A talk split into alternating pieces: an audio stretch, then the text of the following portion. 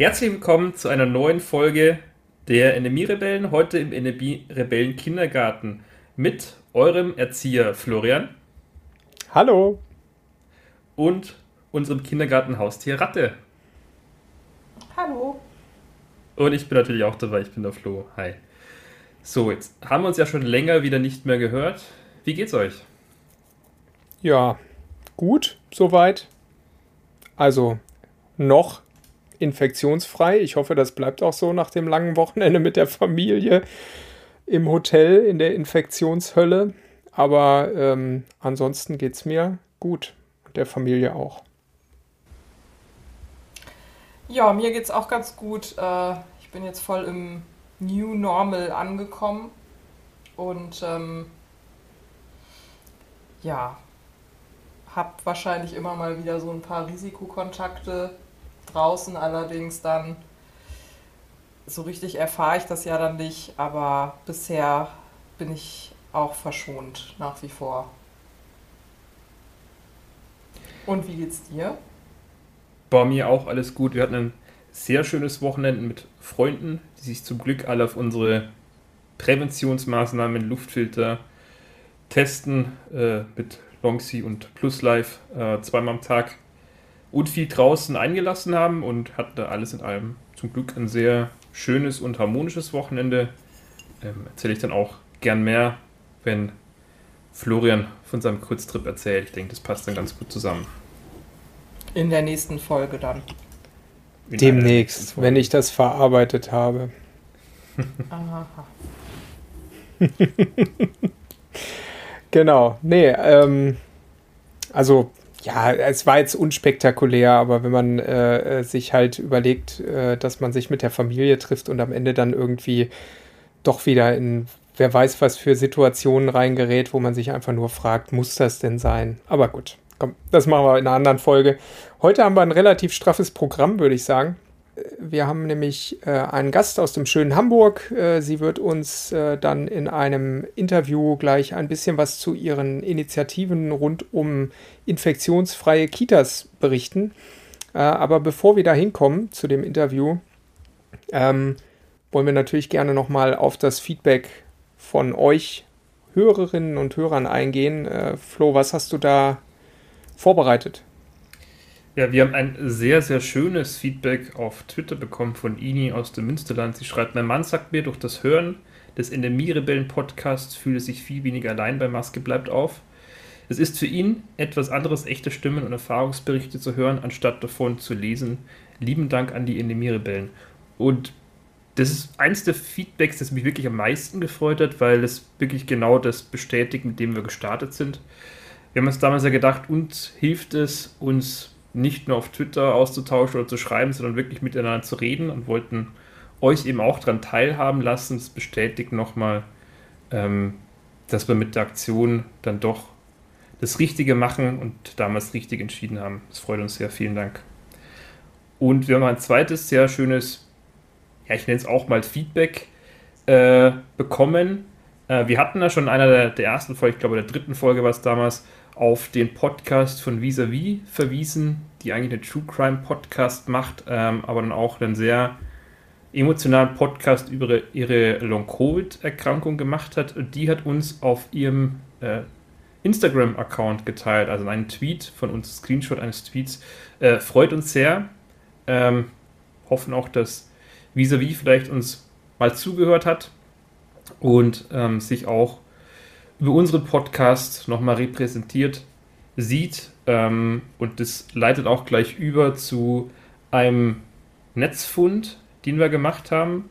Es gibt nämlich von Vis-a-vis neben dem Podcast jetzt auch in der ARD Mediathek ähm, einen Beitrag, der heißt äh, Deep und deutlich mein Long-Covid-Albtraum, wo sie auch nochmal ihre Geschichte erzählt. Und können auf alle Fälle empfehlen, werden wir auch in den Show Notes nochmal verlinken. Weitere Netzfunde von eurer Seite? Ja, definitiv. Ähm, ich habe in den, äh, ja, wir hatten in einer der letzten Folgen über das Thema Zahnarztbesuch gesprochen. Äh, ich glaube, Ratte, das war im Zusammenhang äh, mit einem Zahnarztbesuch von dir, wenn ich mich äh, richtig erinnere. Ähm, richtig, ja. Und interessanterweise scheint es so zu sein, dass es auch zusätzlich sogar einen Zusammenhang gibt zwischen Parodontitis als Risikofaktor für Covid-Erkrankungen. Ähm, ganz interessantes äh, äh, Thema. Ähm, dazu gibt es verschiedene äh, Studien, ähm, beziehungsweise auch, auch äh, ja, in der Zahnarzt-Fachwelt. Ich war da bisher nicht so bewandert. Das hat uns auch äh, eine Hörerin auf äh, Twitter zugesteckt. Ähm, und da gibt es tatsächlich einen Zusammenhang, nämlich, ähm, dass wenn man Parodontitis hat, also im, im, Prinzip, wenn ich das richtig in Erinnerung habe, Parodontitis sind, äh, ist Zahnfleischentzündung oder eine Art von, von Zahnfleischentzündung, ähm, die äh, bakteriell ähm, äh, bedingt ist und äh, diese, diese Bakterien, die man dann im Mund hat, äh, die atmet man automatisch logischerweise auch ein. Ähm, und durch dieses Einatmen kommen die eben auch in Bereiche der Lunge beispielsweise oder in der Atemwege, äh, wo sie, ja, ich sag mal, eigentlich auch zumindest mal zu Schädigungen führen, die man jetzt erstmal so gar nicht feststellt. Äh, und interessanterweise gibt es da wohl äh, Wechselbeziehungen mit dem äh, SARS-CoV-2-Virus. Das heißt, es findet sich ähm, bei Parodontitis-Patienten äh, tatsächlich gehäuft äh, ähm, dann eben im, in den Atemwegen, beziehungsweise auch äh, führt eben zu stärkeren ähm, Erkrankungserscheinungen einer Covid-Erkrankung. Und jetzt ist Parodontitis sicherlich nichts, was äh, total selten ist, sondern ich hätte jetzt gesagt, Parodontitis ist wahrscheinlich etwas, was man durchaus in seinem Leben mal hat. Der eine mehr, der andere weniger. Ähm, und das sollte man vielleicht noch mal so ein bisschen im Hinterkopf behalten, äh, wenn es jetzt äh, zukünftig darum geht, ähm, dass man ja durch weniger Schutzmaßnahmen häufiger mit SARS-CoV-2 in Kontakt kommt. Also so einfache Dinge wie eine Zahnfleischentzündung können durchaus auch ähm, ja, negative Folgen haben äh, äh in Bezug auf SARS-CoV-2. Wahrscheinlich auch auf andere Viren. Ähm, es war jetzt eben in den Berichten, die ich hier äh, dann ähm, äh, recherchiert habe, immer auf, auf äh, die Covid-19-Erkrankungen abgezielt. Ähm, aber Zahnärztinnen und Zahnärzte werden wahrscheinlich äh, äh auch an anderen äh, Erkrankungen da ähnliches äh, berichten können. Ähm, wir packen auf jeden Fall mal einen Link dazu in die, die Show Notes, äh, weil es, denke ich, auch etwas ist, was man durchaus mal mit äh, Familien, Freunden etc. teilen kann, äh, die sich äh, heute in äh, scheinbarer Sicherheit wähnen. Ähm, also erstaunlicherweise viele ähm, äh, einfache Dinge, die, die dann doch irgendwie Risikofaktoren beinhalten bei einer Corona-Infektion. Genau, ähm, dann habe ich noch was anderes gefunden, auch eine Studie. Ähm, und zwar ist euch vielleicht noch die Clock Study, Clock-Studie ein äh, Begriff. Weiß nicht, Ratte, Flo, sagt euch das noch was? Nein. Ähm, äh, nee. Also die, die, die Clock-Studie ist äh, eine Studie aus den UK, ähm, die sich vor allen Dingen ähm, mit äh, dem Einfluss äh, von Corona-Infektionen auf Kinder beschäftigt hat. Ähm, das ist ja insofern eine äh, bemerkenswerte Studie, weil sie eben sehr breit ähm, äh, das Spektrum abgefragt hat der äh, Symptome, die auftreten können bei Kindern und Jugendlichen, auch mit Blick auf ähm, Long-Covid. Und ähm, jetzt gibt es davon äh, ja sozusagen einen, einen neuen Ableger beziehungsweise äh, neue Erkenntnisse äh, aus dieser, aus dieser Clock-Studie. Äh, und zwar ähm, in Bezug auf die Omikron-Variante, die ja jetzt seit ja, Anfang 2022 äh, im Umlauf ist und die ja besonders als äh, harmlos ähm, angesehen wird ähm, von vielen Kreisen, vor allen Dingen auch natürlich hier in Deutschland. Ein Grund, warum die STIKO die äh, Impfempfehlung äh, jetzt so gegeben hat, also im Prinzip keine Impfempfehlung mehr gibt äh, für Kinder und Jugendliche, ist ja, dass die Krankheitsschwere ähm, unter Omikron äh, anscheinend abgenommen haben soll. Ähm, die Clock-Studie kommt allerdings zu einem etwas anderen Ergebnis ähm, und betrachtet dabei auch Reinfektionen. Ähm, es ist nämlich so, äh, dass die, ähm, das Auftreten von Symptomen, die aus dem ähm, ja, Long-Covid-Spektrum kommen, äh, also angefangen von dauerhaften Kopfschmerzen über ähm, äh, Auftreten von äh, ja, Loss of Smell, also dieses Thema, dass eben der Geruchssinn leidet, ähm, oder auch äh, äh Muskelschmerzen ähm, beziehungsweise anhaltender Husten. Also das sind jetzt so, so Beispielsymptome, die eben aus diesem Long-Covid-Spektrum kommen. Ähm, und das Auftreten äh, hat halt unter Omikron tatsächlich nicht abgenommen bei Kindern und Jugendlichen. Also die Studie betrachtet eben ähm, das Altersspektrum äh, bis, jetzt schaue ich kurz, 17 Jahre. Ähm, also durchaus äh, von, von ähm, äh, Kindern und Jugendlichen bis 17 Jahren äh, und dann eben auch äh, die Symptome nach Zeiten gestaffelt zwischen 0, 3 und 6 Monaten. Ähm, und dann wird das Ganze immer verglichen mit einer ähm, äh, Gruppe von Kindern, die eben keine Infektion äh, hatten. Ähm, und die Studie selbst ist, das muss man vielleicht einschränkend noch sagen, äh, mit ähm, einem Fragebogen äh, dahergekommen. Das heißt also, ähm, es werden diese Symptome im Prinzip halt äh, bei den Familien äh, mit einem äh, umfangreichen Fragebogen Bogen abgefragt und äh, mit der Kontrollgruppe eben dann verglichen. und es zeigt sich, ähm, dass die, das Auftreten der Long-Covid-Symptome eben ähm, ja, gar nicht abnimmt in Bezug auf äh, vorangehende Infektionen. Ähm, das ist das eine. Das heißt also, jede Reinfektion äh, führt erneut äh, zu einem relevanten Prozentsatz ähm, äh, von diesen Symptomen. Und jetzt äh, ist es eben so, dass in Summe, das ist mal so die, die äh, Key Message aus der ähm, Studie, eben rund äh, 10 bis 16 Prozent ähm, der Kinder und Jugendliche, die man da eben untersucht hat, ähm, tatsächlich so ein Auftreten dieser Symptomatiken zeigen. Und äh, das Symptomspektrum, wie gesagt, reicht eben von Kopfschmerzen äh, über ja auch Auftreten von äh, Fieber, lang, längerem, längeren Fieberphasen ähm, bis hin zu äh, Dizziness. Das sind also ja Einschränkungen äh, des kognitive Einschränkungen ähm, oder eben Loss of Smell und Muscle Pain, also Geruchseinschränkungen und ähm, Muskelschmerzen. Und es nimmt zwar mit der Zeit ab, also man kann dann in den entsprechenden äh, Grafiken und Analysen erkennen, ähm, dass das Auftreten unmittelbar nach der Infektion deutlich wahrscheinlicher ist als ähm, mit zeitlichem Abstand von drei bis sechs Monaten.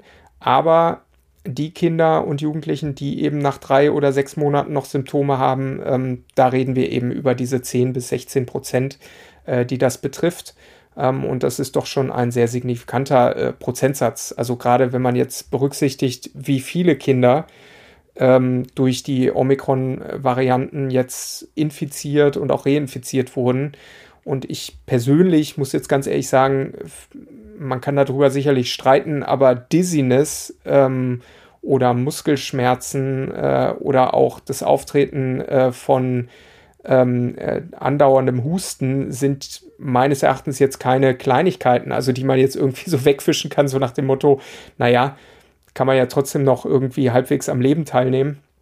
Ähm, es ist sicherlich kein MECFS, gar keine Frage, aber auf der anderen Seite ähm, sind das doch sicherlich Einschränkungen, äh, die diese Kinder und Jugendlichen in ihrem Alltag äh, hinnehmen müssen, äh, die sich auch auswirken auf Lernleistung und, und, und Fähigkeiten äh, letzten Endes. Ähm, ja, halte ich einfach für eine sehr wichtige Studie und ich finde es bedauerlich, dass sowas wenig bis gar kein äh, Medienecho eigentlich herauf äh, beschwört. Ähm, also in den normalen Medien liest man darüber eigentlich relativ wenig.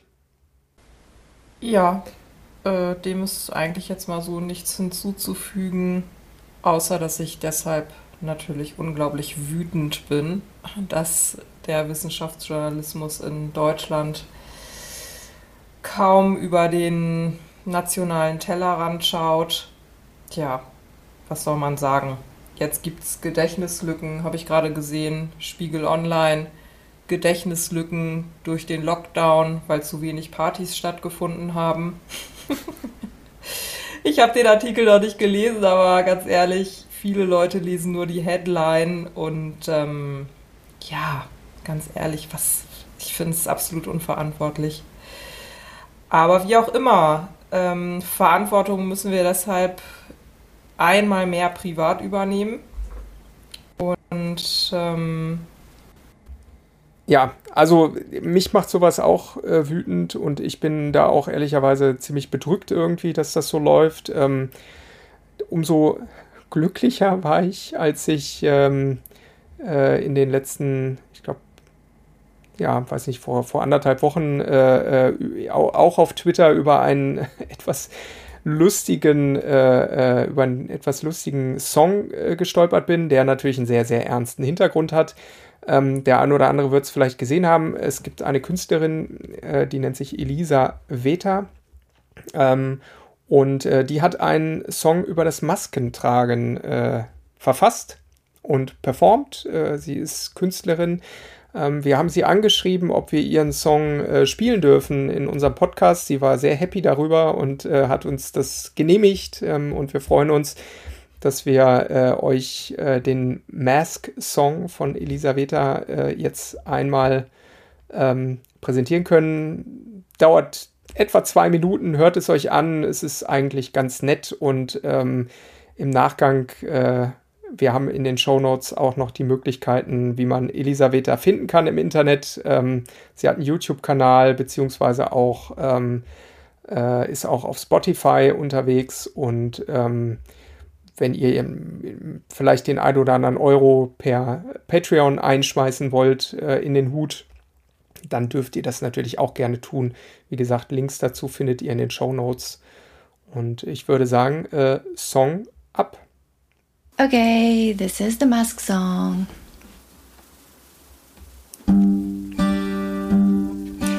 I cough on you, and then you cough on me.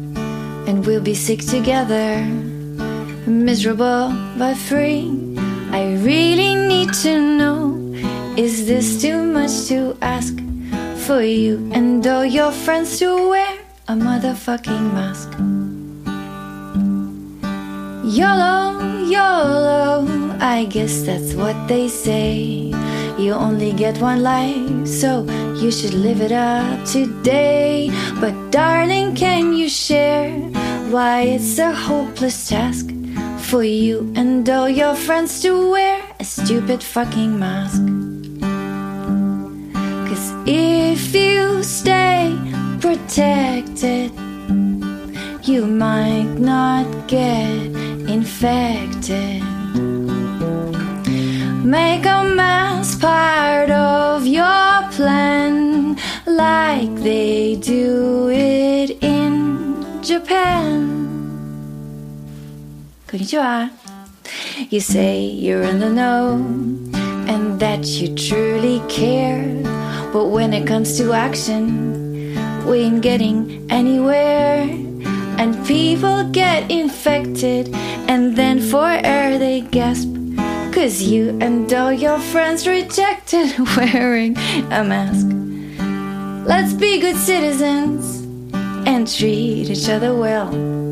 So we don't all collectively remain in COVID hell. So hate me if you must. We're going nowhere fast. Please do your duty and put on a motherfucking mask. Okay, here's the opera part. Let's make it out alive.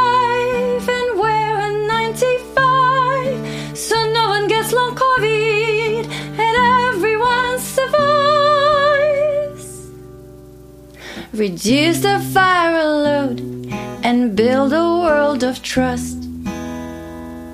So I don't have to ask you to put on a fucking mask.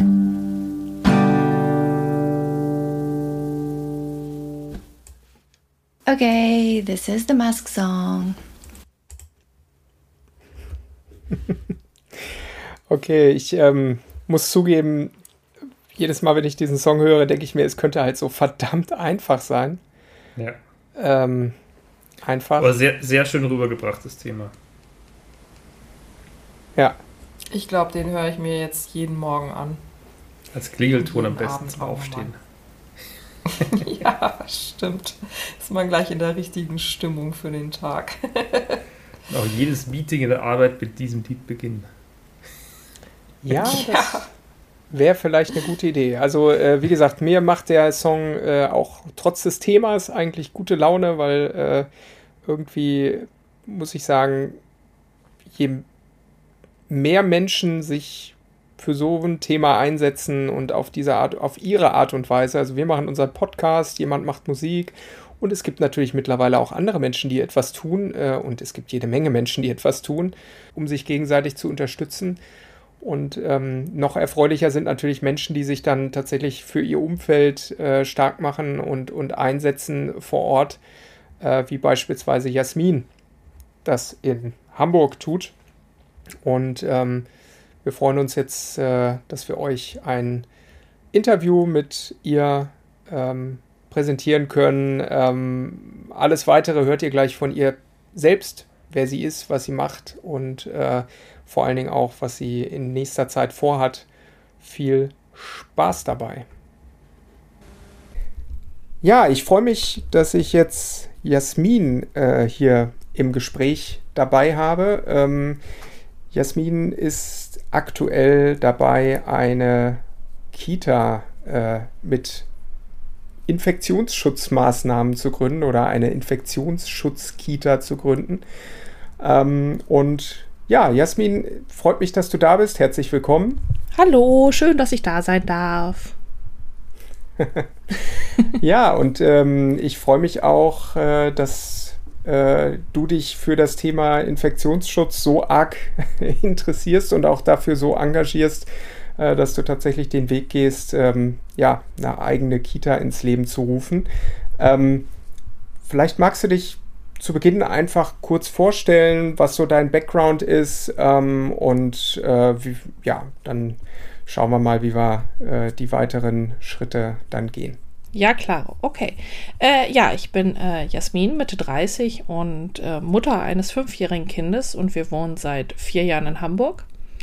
Mein Kind geht eigentlich noch zur Kita. Ähm, ich sage eigentlich, weil seit, sage ich mal so, ähm, Sommer letzten Jahres nicht mehr aufgrund der Infektionslage.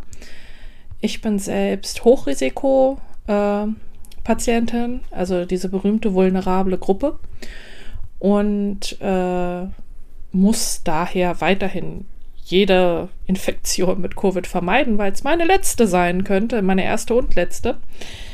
Und daher, und weil ich halt dazu auch noch sehr, äh, sehr großer Fan von empirischer Wissenschaft bin und Evidenz, ähm, versuchen wir da seit, äh, ja, seit Beginn sehr stark darauf zu achten, ähm, uns zu schützen, andere vor allem auch zu schützen. Ja, und äh, zu meinem Background, ich bin studierte Lehrerin auf eigentlich Gymnasiallehramt, habe aber auch lange an anderen Schulen gearbeitet, unter anderem Förderschulen. Und dazu bin ich halt auch noch nebenberuflich Schauspielerin. Ja. Okay. Ja, vielen Dank. Also die ähm, Einstufung als äh, vulnerabel mit Mitte 30 ist, glaube ich, etwas, was äh, vielen Menschen da draußen gar nicht so bewusst ist. Ne? Ich glaube, mhm. nach wie vor hat sich irgendwie die, die Mehrheit der Menschen äh, darauf eingestellt, dass äh, Covid-19 eine Erkrankung ist, die halt vor allen Dingen die Alten äh, betrifft. Und ähm, ja, was halt witzig äh, ist, ja. weil sogar laut Definition des RKI und der WHO sind ca. 60 Prozent ähm, unserer Gesellschaft vulnerabel. Also ich meine, allein jede ja. Person im gebärfähigen Alter oder die schwanger ist ähm, und ganz viele der üblichen Erkrankungen mit Uterus zum Beispiel, gehört man halt schon ähm, zur vulnerablen Gruppe. Also, oder Neurodermitis, vulnerable Gruppe. Asthma, vulnerable Gruppe. Und das ist den meisten nicht bewusst, wie, ähm, schnell das nach hinten losgehen kann und tatsächlich, dass sie eine Kondition besitzen, die das Risiko für schwere Folgeschäden nach einer Covid-19-Infektion äh, erhöhen. Weil es halt auch nicht so, so kommuniziert wurde. Also da wurde ja ganz klar, ähm, ja, nicht richtig kommuniziert, die Gefahren. Das ja, absolut. Und es ist, glaube ich, auch, auch einfach so ein Thema, dass diese Risikofaktoren ja nach wie vor ähm, relativ, ähm, wie soll ich sagen, also äh, versteckt sein können. Mhm. Ja, also ich meine, sagt, ich bin jetzt Anfang 40. Äh, ich sage von mir immer, ich habe erstmal grundsätzlich wissentlich keine Risikofaktoren, trotzdem schütze ich mich weiterhin aus gutem Grund. Es gibt ja auch noch andere äh, Probleme oh ja. mit der Krankheit. Ähm, äh, jetzt Richtung Langzeitfolgen gedacht und so weiter. Äh, und natürlich, weil ich Kinder habe und mhm. überhaupt nicht absehbar ist, äh, was würde die Erkrankung ähm, bei meinen Kindern, die gerade im heranwachsenden Alter sind, ähm, äh, auslösen, ja, für ihr restliches Leben. Ja. Ähm, und insofern, ja, also erstmal toughes Ding, würde ich sagen, äh, wenn man hört, dass du relativ jung und vulnerabel bist und dann auch noch in einer Großstadt lebst. Wie, wie schützt ihr euch denn aktuell? Also was tut ihr dafür, dass ihr nicht erkrankt? Eine ganze Menge. Ich würde mal sagen, alles, was wir so tun können. Ähm, also da ist zu einem, dass äh, mein Ex-Mann, mit dem ich noch zusammen in der Familien-WG wohne, äh, im Homeoffice arbeitet zu 100 Prozent. Da sind wir sehr privilegiert. Mhm. Ich habe meine Arbeit aufgegeben. Ich arbeite gerade gar nicht. Ähm, einerseits, weil ich im Berufen arbeite mit sehr hohem Menschenkontakt. Das ist gerade nicht möglich. Mhm. Und zum anderen, weil ich mein Kind äh, betreuen muss, das im Homeoffice ist. Ähm, und dadurch haben wir schon mal weniger Sozialkontakte. Wir haben einen sehr festen sozialen Bekanntenkreis, die alle genauso sind wie wir, was das angeht. Wir tragen mhm. überall in Innenräumen Maske, also auch in unserem Hausflur. Wir äh, überall, wo draußen ist, wir besuchen keine Veranstaltung, keine Konzerte, nichts. Äh, selbst bei Museen etc.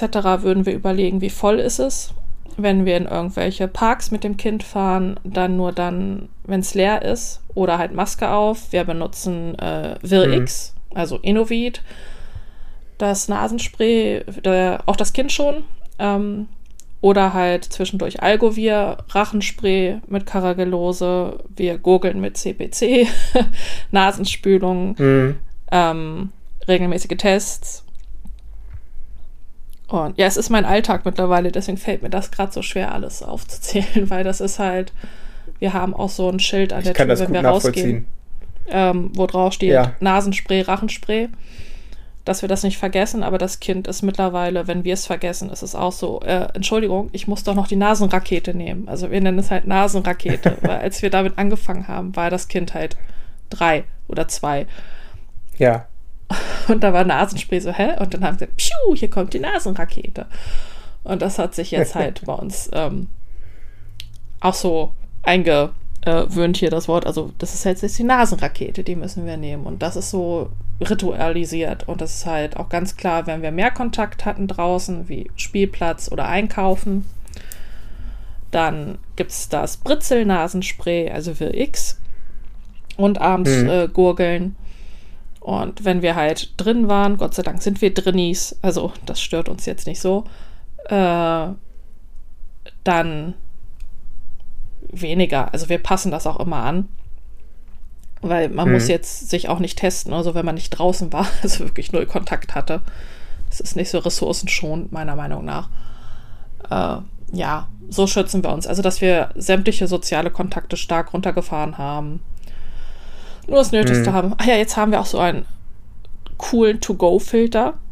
Ich weiß nicht, ob du den kennst. Das ist ein kleiner tragbarer Luftfilter, ähm, mhm. den wir dann mittragen, jetzt bei Arztterminen oder so. Okay, also, das sind diese Dinger, die man äh, über USB laden kann und äh, genau. Weiß ich nicht, äh, ob sie was bringen, halten. ich kann es dir nicht sagen. Ähm, das mhm. Ding hat zumindest ein CO2-Messgerät auch drin. Wie gut das ist, I don't know. Ähm, aber es macht einen gewissen Eindruck auch. Das ist ja mittlerweile auch wichtig. Also wir haben das Glück, dass die Ärztinnen, die uns damit sehen, sagen, oh, äh, sie müssen besonders aufpassen. Und dann sagen wir, aha. Mhm. Und das führt bei denen nochmal dazu, dass sie ein bisschen mehr auf uns zukommen. Beziehungsweise wir halt wissen, wie die ticken und dann dementsprechend reagieren können. Also ich habe da einfach eine Zero-Bullshit-Toleranz entwickelt. Wenn jemand mich nicht respektiert ja. und mein Leben nicht respektiert, gehe ich. Mein Freundeskreis hat sich äh, minimiert die letzten Jahre. Also ja. wirklich minimiert. Äh, aber dafür weiß ich, dass die Leute, die jetzt dort sind, auch ein Interesse daran haben, dass ich überlebe. und ähm, nicht einfach, naja, also eingehen, dass ich sterbe. Das ist halt auch so, muss man sich mal vor Augen führen. Wenn man dann Leute hat, die sagen, oh, jetzt stell dich doch nicht so an und du denkst ja so, okay, was ist das für eine Freundschaft? Wo du eigentlich sagst, stell dich nicht so an, dass du sterben könntest. Und allein der Gedanke daran dir egal ist. Und daher. Das, ja. Ja. Das sind unsere Schutzmaßnahmen im Alltag. das ist, äh, ja, das ist die volle Flöte, würde ich fast sagen, äh, die man, die, die wir ja auch erprobt haben. Mhm. Ähm, natürlich ist es klar äh, abhängig davon, wie, wie der eigene ähm, Bedarf, sage ich jetzt mal, ist. Also wie gesagt, in deinem Fall, du sagst das ja sehr deutlich, hängt eben im Zweifelsfall dein Leben äh, davon ab. Ich sehe das für mich persönlich genauso.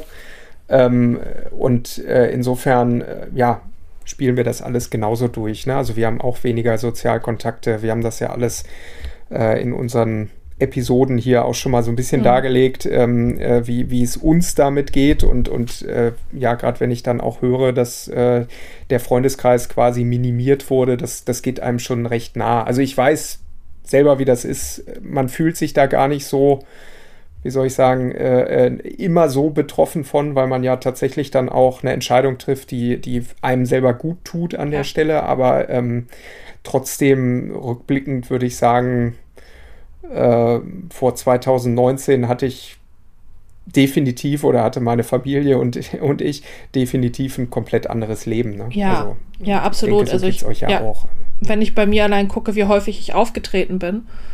Ähm, jetzt mhm. seit der Pandemie bin ich zweimal, ich glaube zweimal aufgetreten. Ähm, und ich bin gerne auf der Bühne. Aber es geht halt einfach nicht. Also weil auch mhm. unter den Menschen um mich herum erschreckend wenig Rücksicht ist. Ähm, und das ist für mich dann die Konsequenz zu sagen, gut, dann mache ich es nicht. Weil es ist ja. mir jetzt nicht wert, äh, und ich würde viel tun, ich würde wirklich viel tun, um ähm, wieder auf eine Bühne zu gehen, aber das ist es mir nicht wert. Das ist es mir einfach nicht wert. Und da sage ich so, ja, ist scheiße, äh, riskiere ich meinen Ruf, meine Karriere, äh, vieles, was mir gut tut, was mir wichtig ist, aber ähm, ich halte das durch. Und es, also ich sage das mal so, ich bleibe mal optimistisch. Covid wird nicht verschwinden. Auf gar keinen Fall. Äh, aber wir werden bessere Impfstoffe bekommen, wir werden hm. bessere Medikamente bekommen. Und da versuche ich mir jetzt einfach zu sagen, die Sache ist, so wenig Infektion wie möglich. Also ich bin halt auch nicht naiv, ne? Also ich habe ein Kind, das bald in die Schule geht. Ja. Äh, und auch bald wieder in die Kita soll. Also da bin ich, ich, ich, wie gesagt, ich bin ein Fan von Evidenz und empirischen Wissenschaften. Äh, ich weiß, dass das nicht gut geht. Also ich habe es jetzt drei Jahre geschafft. Das war Glück auch, glaube ich, zum Teil. Und mhm. äh, daher warte ich einfach und hoffe, dass es besser wird. Und das ist das, womit ich mich tröste. Es wird wieder besser. Ähm, man muss nur sehr viel Geduld haben und sehr viel Resilienz, auch wenn ich das Wort mittlerweile hasse. Äh, mhm. Äh, letztendlich werde ich diejenige mit vermutlich weniger Schäden sein als alle anderen. ja. Das ist so das, wo ich mir sage, das, na, das ist es wert. De definitiv, definitiv. Also ich glaube auch, dass die ähm, Entwicklung an der Stelle weiterlaufen wird und muss. Das Tragische wird sein, dass es halt durch den ja jetzt immer weniger im Bewusstsein hängenden pandemischen Zustand, nenne ich es mal. Ja, also wir wissen alle irgendwie, dass die WHO gerade gesagt hat, äh, ist jetzt alles vorbei. Ja, Also jetzt mal ganz platt gesagt. Aber, und das Ähm, hat keiner mehr gelesen oder gehört. Ja. Genau, genau, ne? Also das ist ja immer der Punkt irgendwie, da kommt dann das große Aber und wir müssen weiter wachsam sein und so weiter. Trotzdem ist halt die Aufmerksamkeit, denke ich, für viele jetzt einfach weg und vor allen Dingen auch in der Politik. Das heißt, diese, diese ganze Entwicklung, die ja davon abhängig ist, dass da staatlich Gelder reingesteckt werden von, von Impfstoffen und so weiter, die wird halt deutlich langsamer vonstatten gehen als ähm, ähm, in den vergangenen drei Jahren. Das war ja Wahnsinn, wie schnell da die, die Impfstoffe entwickelt werden konnten. Ja. Und ähm, insofern, also ich teile deinen Optimismus, dass es irgendwann auch wieder bessere Zeiten geben wird und sich unser Leben auch wieder ein bisschen, sage ich mal, mehr äh, Sozialkontakte und so weiter zulassen wird. Aber ähm, es, es wird sicherlich noch eine Zeit lang dauern Ja, und Äh, die absolut. muss man jetzt irgendwie, Absolut. irgendwie hinkriegen. Nur ohne diesen Ähm, Optimismus aber wäre die ja- Konsequenz, dass es sich nicht mehr lohnt, weiterzuleben. Daher äh, versuche ich den Grundoptimismus zu behalten. Absolut, Ja. absolut. Den müssen wir auch mal durchaus vermitteln. Ja, Das, ja. äh, das- deswegen, deswegen gibt es dieses Format. genau.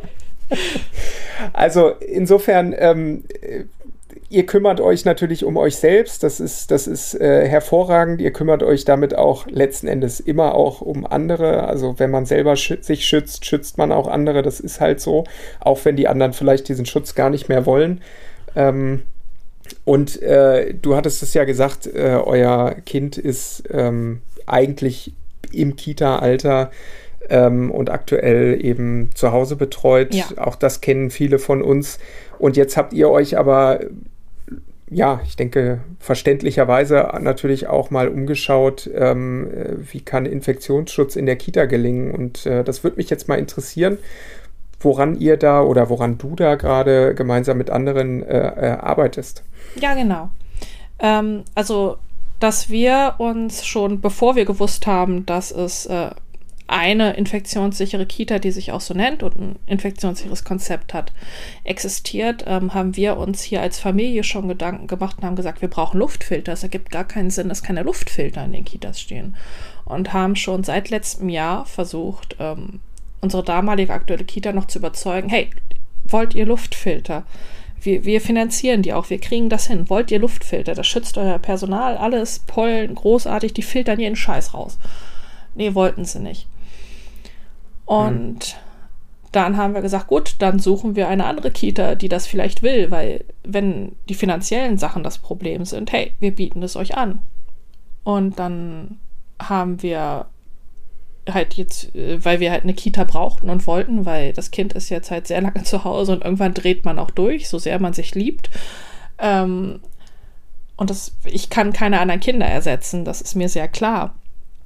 Und das braucht mein Mhm. Kind auch. Und dann haben wir sämtliche Kitas angeschrieben, so, hey, das brauchen wir. Äh, hier guckt mal im Anhang auch Studien, was Luftfilter für sinnvolle, geile Scheiße ist. Und ähm, überlegt es euch, wir würden sie euch bezahlen. Weil für viele ist das ja immer das Argument, ach nee, finanziell mm, geht nicht. Ähm, was ich jetzt, nachdem ich die Gründung angegangen bin, auch verstehe, dass sie sagen, finanziell geht nicht, weil Hamburg da eine Katastrophe ist. Ähm, Hm. aber wir haben es halt angeboten und dann gab es so Argumente, wirklich, nee, Luftfilter bringen nichts, Kinder müssen sich infizieren. Äh, was soll denn ein Luftfilter bringen? Die laufen ja alle durch die Gegend und lecken sich ab, wo ich gesagt habe, das ist eine tolle Aussage über deine Einrichtung. Danke für diese Selbstauskunft, dass du sagst, du kannst Scharlach und so. Okay, cool, danke, du bist raus. Ähm, und da wurde uns eigentlich immer ganz viel gesagt, äh, was wollt ihr mit Luftfiltern? Das, was, was hat das denn mit Luftfiltern zu tun? Das ist doch, ähm, na, auch haben wir den Spruch gehört, schenkt dir das Geld für die Luftfilter, ähm, spende das lieber an die Seenotrettung im Mittelmeer. Damit tust du was Sinnvolles. Hm. Das wurde mir gesagt, zwei Minuten nachdem ich erläutert habe, was eine Covid-Infektion für mich bedeuten würde, unter Tränen. Das war der erniedrigste Moment meines Lebens.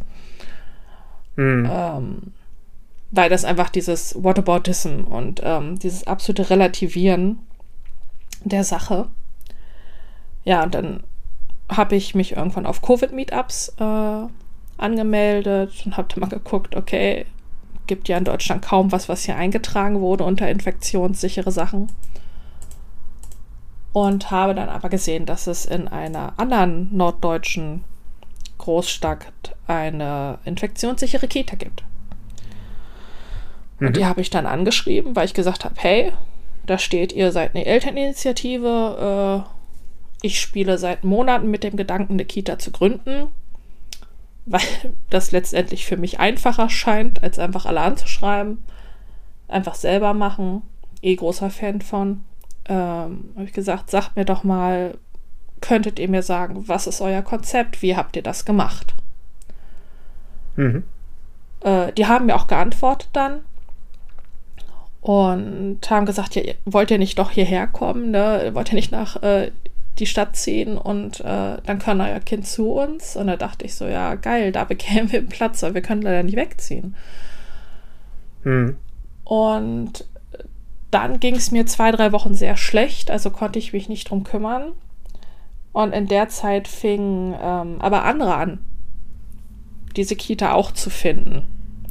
Und dann hat sich über ähm, Bildung aber sicher quasi ziemlich zeitgleich, also ich habe mich dann auf Covid-Meetups auch mit ein paar Leuten hier aus der Umgebung vernetzt, weil ich gesagt habe, Mhm. komm, lass uns doch zumindest eine Spielgruppe gründen, dass unsere Kinder regelmäßig miteinander spielen können.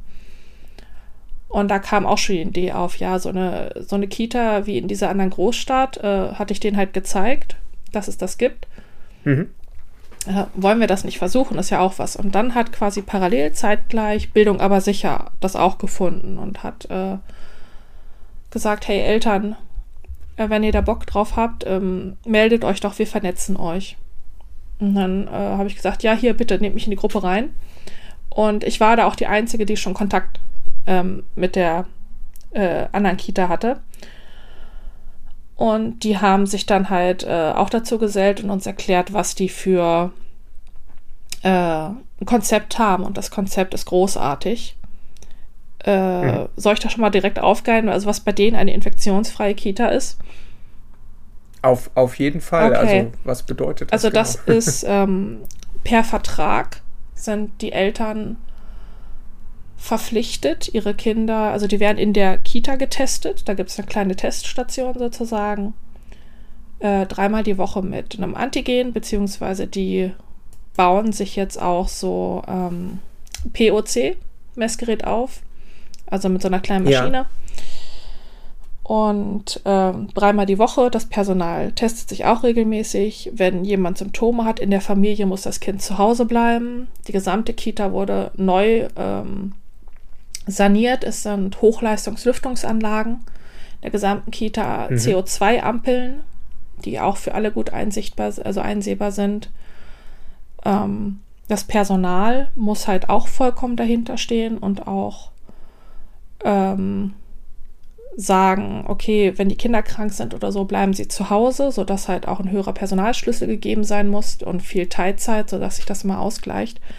Und dass einfach ganz viel auf diesen in dem Vertrag festgelegten Infektionsschutzzielen ähm, immer wieder darauf gepocht wird. Also, dass ihr kommt wirklich nur gesund. Äh, wir testen uns hier alle mehrfach die Woche. Äh, wenn irgendwas ist, bleibt zu Hause, Masken auch, ähm, wunderbar und Lüftungsanlagen und so. Und das ist ein Konzept, äh, wo sie sagen mittlerweile, es gab Erkältungskrankheiten, weil ErzieherInnen ähm, das zum Beispiel von ihren Kindern selber mitgebracht haben. Mhm. Aber es gab noch keinen Covid-Fall und die läuft jetzt halt seit Anfang des Jahres.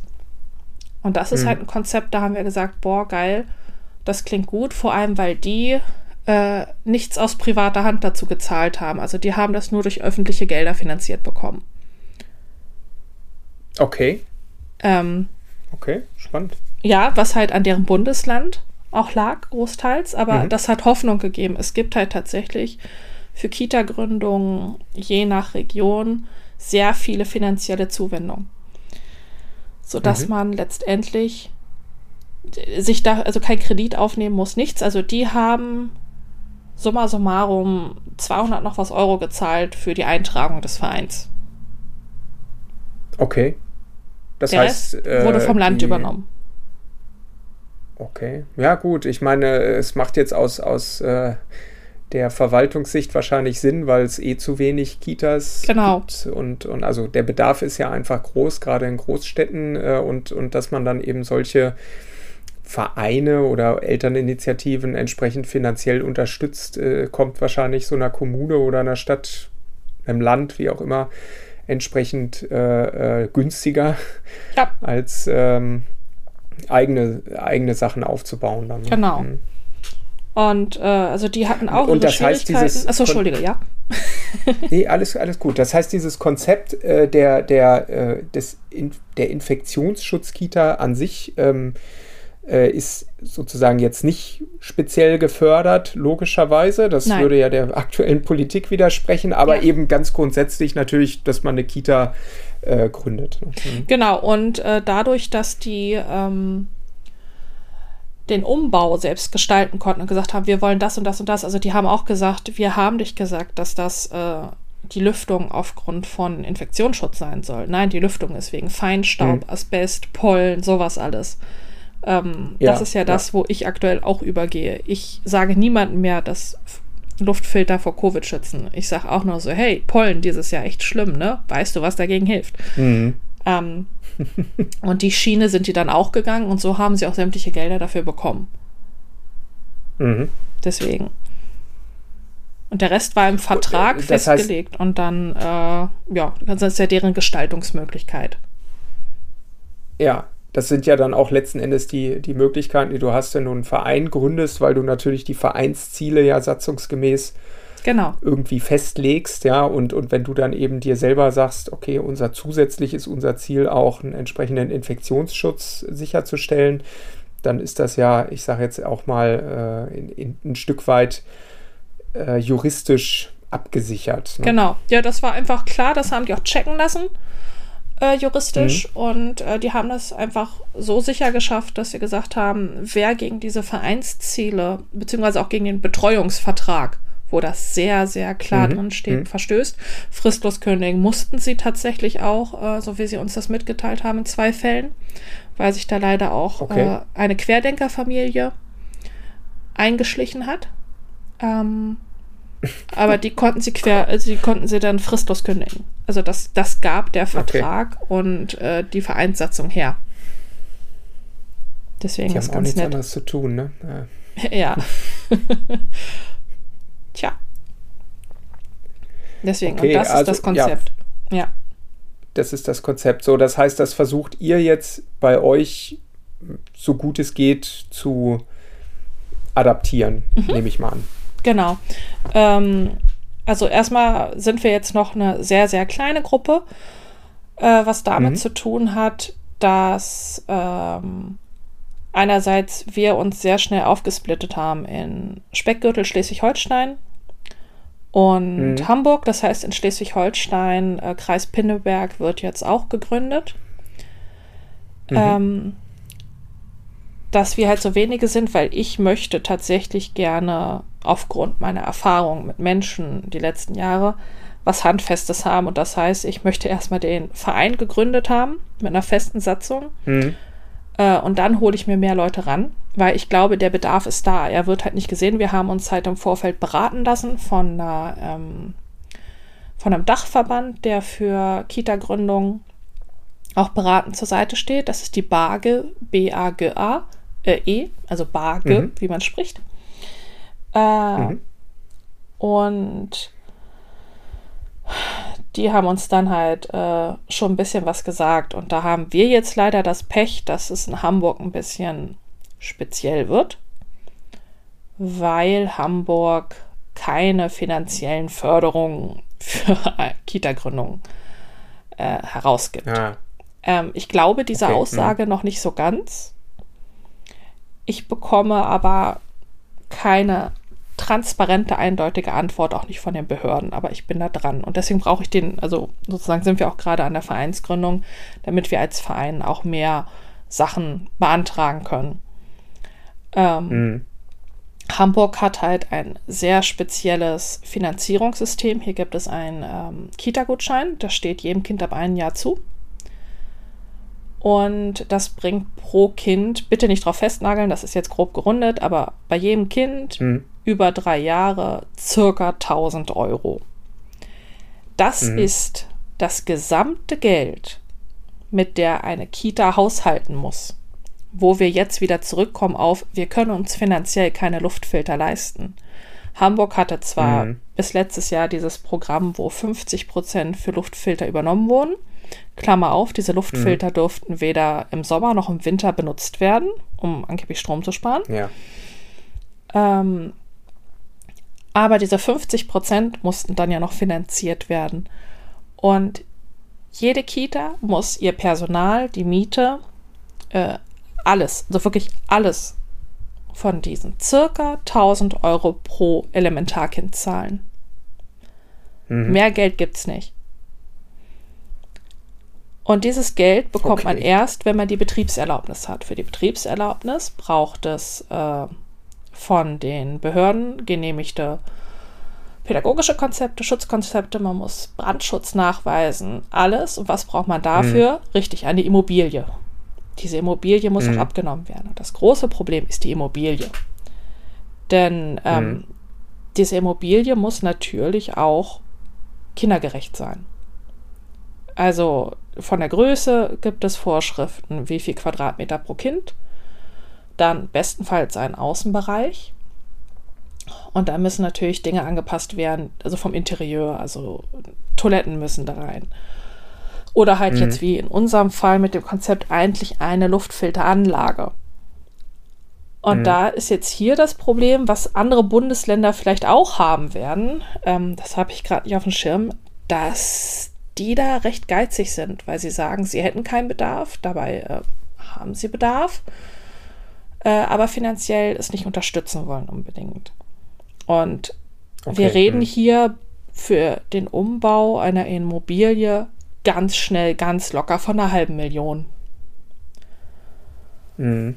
Und das ist privat nicht zu stemmen. Deswegen ähm, sind wir jetzt sozusagen, wir fangen das an, wir gründen jetzt diesen Verein, holen uns dann ganz viele Leute ins Boot, die da hinter diesen Zielen stehen und dann organisieren wir uns irgendwie und dann können wir halt mit geballter Menschenkraft auch äh, gucken, was es da finanziell zu holen gibt, weil gerade sind wir, ähm, ich überlege gerade, also wir sind ein paar Leute, aber die Kapazitäten wirklich komplett dahinter alles zu stehen und alles zu recherchieren, habe eigentlich nur ich gerade.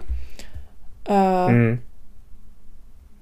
Das, das geht halt auch nicht. Also du kannst sowas nicht alleine durchziehen, auch wenn ich manchmal leicht größenwahnsinnig bin und aufgrund meines ADHS auch da in den Hyperfokus gehen kann und stundenlang dran arbeiten und das einfach so durchpreschen, äh, habe selbst ich meine Grenzen, ähm, meistens bürokratische. ähm, aber dass wir jetzt sagen, okay, wir haben diese Idee und diese Idee darf jetzt nicht aufgrund von Bürokratie einfach sterben, bevor sie eine Chance hatte. Und ähm, deswegen sind wir jetzt gerade dabei, diesen Verein endgültig mal zu gründen. Es scheitert gerade an einem Termin, den wir dafür finden müssen. Weil es ist ja so, es haben ja auch noch alle Leben. Also nebenher. Es ist ja Ehrenamt. Es ist Richtig. rein ehrenamtliche Arbeit. Das, also die Arbeit, die ich jetzt mache, würde ich in anderen Jobs sehr gut bezahlt bekommen, brutto. Das ist jetzt äh, sehr viel Projektleitung, das ich tue, wo ich auch sehr gut drin bin. Mhm. Äh, aber ich mache das alles ehrenamtlich nebenher. Äh, ja, das ist halt auch was, was man stemmen können muss. Also das muss einem klar sein. So eine Kita zu gründen kann frustrierend sein, unfassbar langwierig, nervig. Also eigentlich alles, was mit Behörden und Menschen zu tun hat. Das ist jetzt nichts Neues. Mhm. Ähm, aber das ist ja der Idealismus, der dahinter steht. Und deswegen ist es halt wichtig, solche Projekte auch mit Menschen anzugehen, die mindestens ein Viertel so idealistisch ist wie man selbst. Ja. Man, man braucht, man Ja. braucht den einfach als Antrieb. Und ähm, ich habe jetzt in dem äh, Hamburg-Team, so nenne ich es jetzt, äh, auch zum Beispiel eine Erzieherin, die ist halt total davon überzeugt und die will das. Und auch wenn wir halt sagen, wir wissen nicht, ob wir es schaffen, aber wir, wir versuchen es und wir wollen den Unterschied machen und wir wollen halt zeigen, auch indem wir den ganzen Behörden auf den Keks gehen und den schreiben von unserer Idee, dann haben sie es zumindest schon gehört. Dann sehen sie, es gibt diesen Mhm. Bedarf. Und sie mussten diese Gespräche führen, weil als wir den Beratungstermin ähm, mit dem Dachverband hatten, das war so, oh, das haben sie ja noch nie gehört. Schattenfamilien, was sind das? Aha. Aha. Ja, hm, ja, irgendwo müssen diese Kinder ja hin, die krank sind. Also auch dieses Othering, dieses so, das hat ja gar nichts mit uns zu tun. Aha. Mhm. Und allein um das zu ändern und eine gewisse ähm,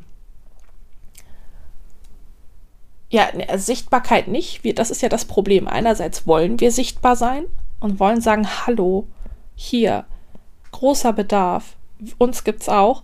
Ähm, äh, gibt's leider diese faschistoide Bewegung der äh, QuerdenkerInnen und die, die genauso denken, aber bisschen intelligenter sind. Also ich will jetzt nicht sagen, dass die nicht intelligent sind, nein, auf gar keinen Fall, aber die halt sich da ein bisschen bedeckter halten und dann durch andere Aktionen ihre hm. äh, Sachen zeigen. Also das hat ja, dieses in Anführungszeichen Querdenken hat ja nichts mit äh, Intelligenz zu tun. Faschistoides Denken ist ja deutscher Kernwert leider. Und vor denen muss man sich ja auch hüten.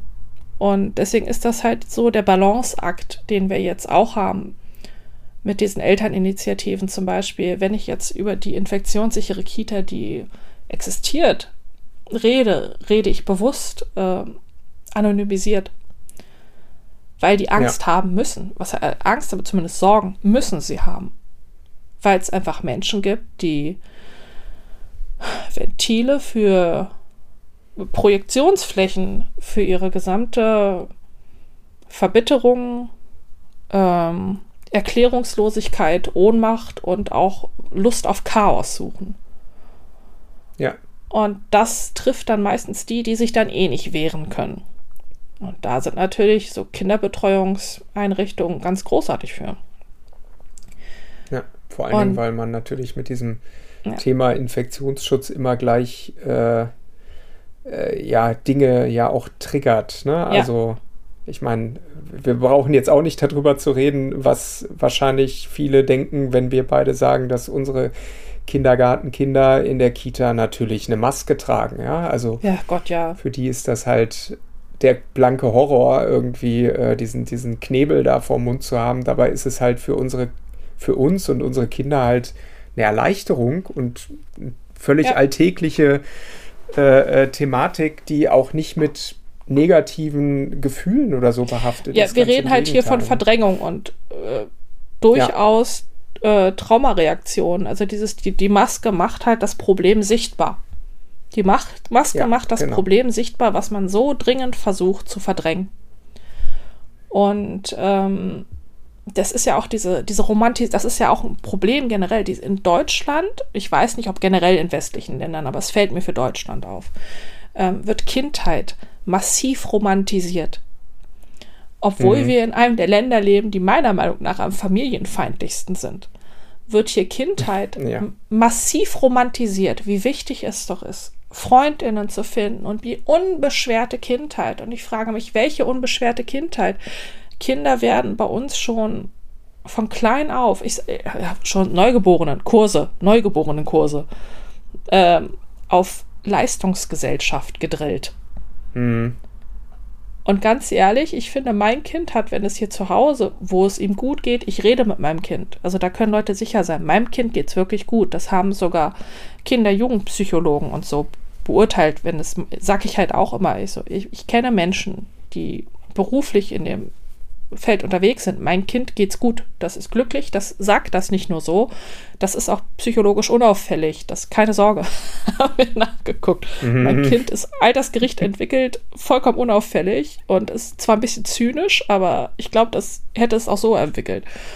Ähm, die, an den Kindern geht die Zeit der letzten Jahre ja auch nicht dran vorbei. Ne? Also ja, eben. Mein, das ist ja, das ist ja dieser, dieser Punkt, also das sehe ich ja bei meinen Kindern auch, dass ähm, äh, ich, ich, ich sag mal, anders dargestellt, als das immer so in der, in der Öffentlichkeit mit dem, oh, die Kinder sind ja die Leidtragenden der Pandemie und mit Lockdown und die Schulen waren zu und so weiter, ja, ja. ist es bei, bei meinen Kindern vor allen Dingen halt das Thema, dass sie einfach mitbekommen haben, dass da ein massiv was schief läuft, weil wir als Eltern uns natürlich einerseits ja auch stark eingesetzt haben für verschiedenste Dinge mhm. ähm, äh, und das auch immer erklärt haben, warum wir das tun. Ja. Natürlich kindgerecht, klar, aber eben halt, um ein Verständnis auch zu vermitteln, äh, für das, was in der Welt jetzt um sie herum gerade passiert. Ja? Und ja. ich persönlich muss sagen, das Dramatischste an diesen ganzen Lockdowns war für mich einfach, dass eine Zeit lang die Spielplätze geschlossen oh ja. waren. Oh ja. Anfänglich muss man sagen, war ich der Meinung, das ist richtig. Also man konnte das Risiko einfach nicht einschätzen. Zu einem späteren Zeitpunkt war einfach klar, frische Luft ist super, hilft, ja, und, und ob sich die Kinder auf einem Spielplatz näher kommen oder nicht, ja. das ist nicht so dramatisch wie in den Innenräumen. Ne? Ja. Ja, das absolut. Das war ja auch so. Also mein Kind ist äh, tatsächlich auch hyperaktiv. Und das war mhm. der Horror für uns. ähm, aber ich sehe halt so, also mein Kind hat, also das ist, als es zwei wurde, äh, ziemlich genau, fing halt das Ganze an. Und mhm. äh, es sagt halt selber so, okay, gut, ich würde gern das machen, können wir das machen, können wir es nicht machen? Und wenn ich dann sage so, ah, so, ah, wegen Virus, ja. Und gerade ist mhm. mein Kind sogar so weit, wenn wir irgendwie wegfahren, fragt es mich auch so, Mama, wieso tragen die Leute keine Maske? Ich so, ja, das mhm. liegt halt daran, dass viele sich nicht informieren, informieren können oder es nicht wollen und dass halt leider erzählt wird, alles sei vorbei und das Virus sei weg, aber das Virus ist noch da. Und deswegen schützen wir uns, weil wir nicht krank werden wollen. Und auch wenn das Virus nicht mehr da wäre, möchte ich auch kein anderes Virus oder keine anderen Bakterien haben. Und deswegen, solange ich kann und es mich nicht stört, was es nicht tut, trage ich die Maske. Und das sieht mein Kind genauso. Und es fängt zum Beispiel jetzt an, dann zu rufen, Mama, da ist jemand mit Maske. Mama, da ist jemand mit Maske. Ja. Und dann freut es sich und, und, und klatscht ja. und feuert die Leute an. Und ähm, wir waren ja. halt vor zwei Wochen ähm, beim Einwohnermeldeamt, äh, Kundenzentrum, wie es hier heißt, weil wir Pässe beantragt haben. Und wir waren die Einzigen mit Maske. Und der Sachbearbeiter hm. war ja schon gut, der hat es nicht angesprochen, nichts, alles super. Und irgendwann hat mein Kind was auf eins dieser Broschüren gekritzelt und ich gucke drauf, ich so, gucke ihn an, ist das ein Virus? Er so, ja. So, okay. Und darunter dann Virus durchgestrichen und dann dreht er das um, guckt dem Sachbearbeiter sowas von ernst in die Augen und tippt mit dem Finger ganz langsam auf dieses Virus durchgestrichen Zeichen. Und danach auf seine Maske. okay, sehr cool. Er hat es verstanden. Er war da auch echt ein bisschen ähm, peinlich berührt, von einem Fünfjährigen ja. darauf hingewiesen zu werden, dass ein erhöhtes Infektionsrisiko besteht. Mein Kind danach war so, Mama, warum tun Menschen das? Ich so, ich kann es dir nicht sagen. Mhm. Also, ach, wieso wollen die krank werden? Ich so, ich kann es dir nicht sagen. Ach, Menschen. ja, das ist halt so, weißt du, äh, ich kann ihn halt fragen und er sagt, ja gut, ich vermisse das und das. Das kann er reflektieren. Ne? Es ist ja so, äh, mein Kind sagt auch, Mama, ich find's scheiße. Ich find's scheiße, dass ich nicht auf den und den Spielplatz gehen kann. Ich find's scheiße, dass wir nicht das und das machen. Mhm. Aber er sagt so, ich weiß warum. Und ich weiß, dass es nicht geht, aber ich bin traurig. Und dann sage ich, ja, darfst du sein, ich bin auch traurig, verstehe ich. Ist eine total doofe Situation, weil andere Menschen nicht mithelfen. Ja. Aber er sagt halt so, weißt du was, Mama, ich bin aber glücklich, dass ich euch beide habe. Der sitzt da und sagt, Mama, ich bin einfach nur glücklich, bei euch zu sein. Das ist das Schönste, was es gibt. Hm. Und deswegen finde ich das auch immer so schlimm, wie wenig Kompetenzen wir unseren Kindern zusprechen. Also auch die mhm. Kitas, ich habe mich ja viel mit Kitas, Kitas jetzt echt unterhalten. Und ich denke mir jedes Mal so, oh Leute, ich bin selbst Pädagogin, ich weiß, wie Kinder sind. Ähm, mhm. Wenn mir dann Leute erzählen wollen, wie schlimm das Leben meines Kindes sein müsste. Und dass ich ja bestimmt gar nicht weiß, was mein Kind braucht. Und dass ich gar nicht weiß, wie es meinem Kind geht. Und dass ich meinem Kind da Dinge zumute, die unfassbar sind. Und man merkt halt, dass das Projektionen sind. Die projizieren ihre eigenen mhm. Gedanken darauf und ich denke, damit sprecht ihr den Kindern die Kompetenz ab. Unsere Kinder haben so viele Kompetenzen, ähm, wenn man sie lässt und wenn man ihnen ermöglicht, diese Kompetenzen zu erwerben. Und die verstehen, dass da gerade eine Ausnahmesituation ist. Äh, die haben eine irrsinnige Toleranz ähm, gegenüber Masken. Mein Kind wurde noch ja. kein einziges Mal böse angesprochen wegen der Maske. Alle Kinder sind so, aha, ja, okay, cool. Ähm, ja, ist es halt mehr so, mein Kind ist überdurchschnittlich groß. Das ist dann so, oh cool, du bist riesig, geh mal da oben ran, da kommt niemand von uns ran. Und da können wir viel von Kindern lernen. Also für die ist das so, ja, es hat Gründe, okay. Die sind gewohnt die letzten Jahre, dass da was nicht stimmt. Und Kinder sind ganz sensibel für Lügen und Unsicherheiten von Erwachsenen. Mhm. Das wissen wir doch selbst. Wir waren alle Kinder. Und Natürlich. Kinder sind da sehr sensibel für. Und die Kinder merken gerade, dass da irgendwas nicht stimmt. Warum sind alle krank die ganze Zeit? Warum mhm. sozusagen tragen die Maske, aber wir nicht? Und das verwirrt die Kinder massiv, weil Kinder haben Kompetenzen, Dinge zu beurteilen. Kinder können Zusammenhänge erschließen. Kinder sind in der Lage zu sagen, aha, wenn A passiert, passiert als Konsequenz B.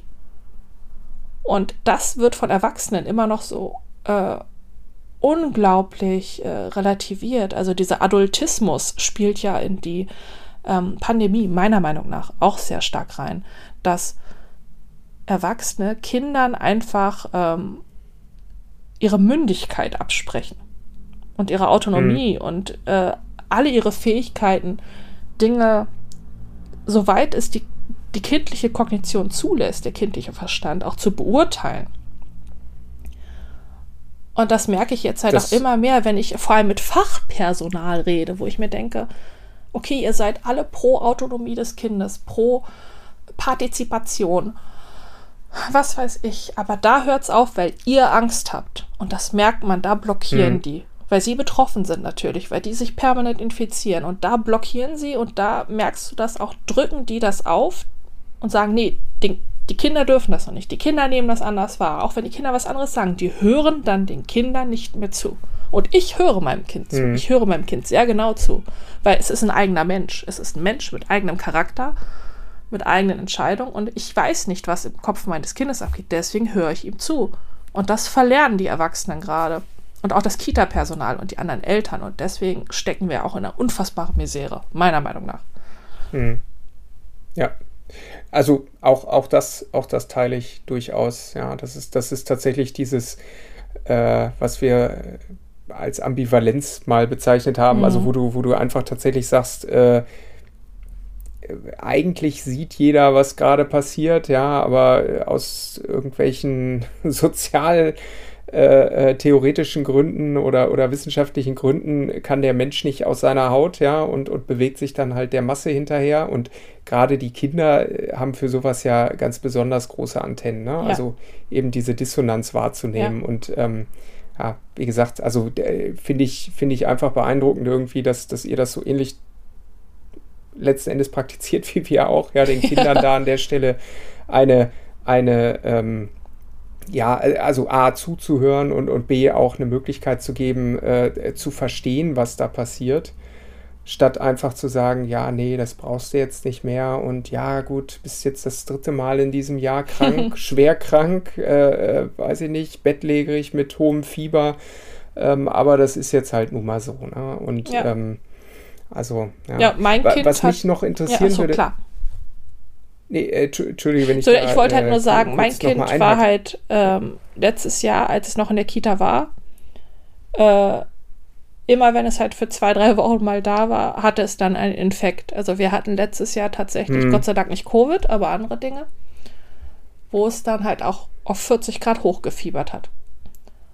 Hm. Und äh, einmal auch eine bakterielle Bronchitis, eine ganz miese. Und da hat mein mhm. Kind gesagt, Mama, ich will das nicht mehr. Also Mama, wenn ich in die Kita gehe, werde ich krank. Wieso? Hat es mich gefragt. Einfach so, Mama, ich merke, wenn ich in der Kita war, bin ich krank. Warum? Sagt sie, ja, mhm. weil da kranke Kinder hingehen, weil da Eltern ihre Kinder krank schicken. Ja, aber wieso, Mama? Ja, habe ich dann versucht, ihm zu erklären. Und dann hat er gesagt, Mama, ich will nicht mehr in die Kita. Ich will nicht krank sein. Fieber ist scheiße, Husten ist scheiße, Schnupfen ist scheiße. Ich will das nicht. Das mhm. verstehe ich. Und das ist der Punkt, wo ich auch gesagt habe, okay, ich kann doch jetzt nicht mein Kind übergehen. Wenn mein Kind mir sagt, Mama, hör mir zu, ich möchte nicht krank sein. Wer bin ich? Zu sagen, ja, musst du aber. Und das ja. war so der Punkt, wo ich gesagt habe, ich kann ihn nicht in die Kita schicken. Ich kann es nicht. Weil das ist Verrat an meinem Kind, wenn mein Kind mir schon sagt, Mama, ich will nicht krank werden und wenn ich in die Kita gehe, werde ich krank. Da ist er alleine drauf gekommen, ist er wirklich alleine drauf gekommen. Dann kann ich doch nicht sagen, ja, ist mir egal. kann ich doch nicht sagen, ja, musst aber. Also, dann würde ich ihn ja. absolut ignorieren und alle seine Bedürfnisse und seine Grenzen und er sagt halt, Mama, das ist für mich etwas, das will ich nicht, das kann ich nicht und das war der Moment, wo ich gesagt habe, okay, es geht so nicht weiter. Es geht so einfach nicht weiter. Und ich meine, jetzt seid ihr, du hast das ja auch schon gesagt, in, in einer relativ privilegierten Situation, dass ihr euch das erlauben könnt. Ja. Äh, ich meine, ich brauche jetzt nicht darüber zu reden, irgendwie, dass du in, in, in Hamburg oder was, was, was der Mietspiegel in Hamburg sagt, es ist überall in Deutschland teuer.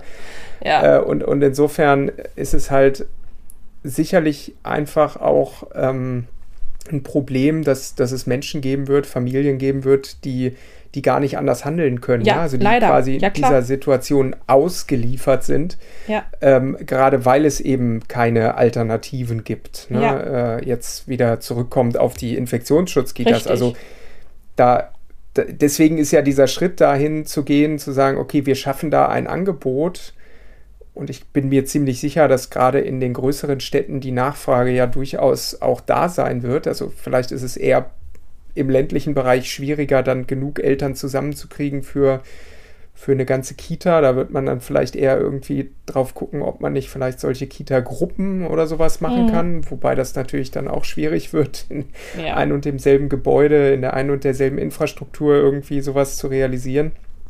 Ähm, aber ja, also insofern das, was ihr da gerade tut, so privilegiert ihr jetzt auch seid und dass du dir die Zeit nehmen kannst, dich da hinterzuklemmen, hinter eine Vereinsgründung, ähm, das wird vielen Menschen auch eine Möglichkeit bieten, eben ja aus diesem Mist rauszukommen. Ja, genau, und das ist auch die Hoffnung, dass wir da halt, dass hm. wir jetzt dieses Privileg, Privileg, genau, Privileg nutzen können um anderen zu helfen. Also das ist ja das, was ich mit Idealismus meine. Natürlich, A, mhm. ist da ein gewisser egoistischer Anreiz, natürlich.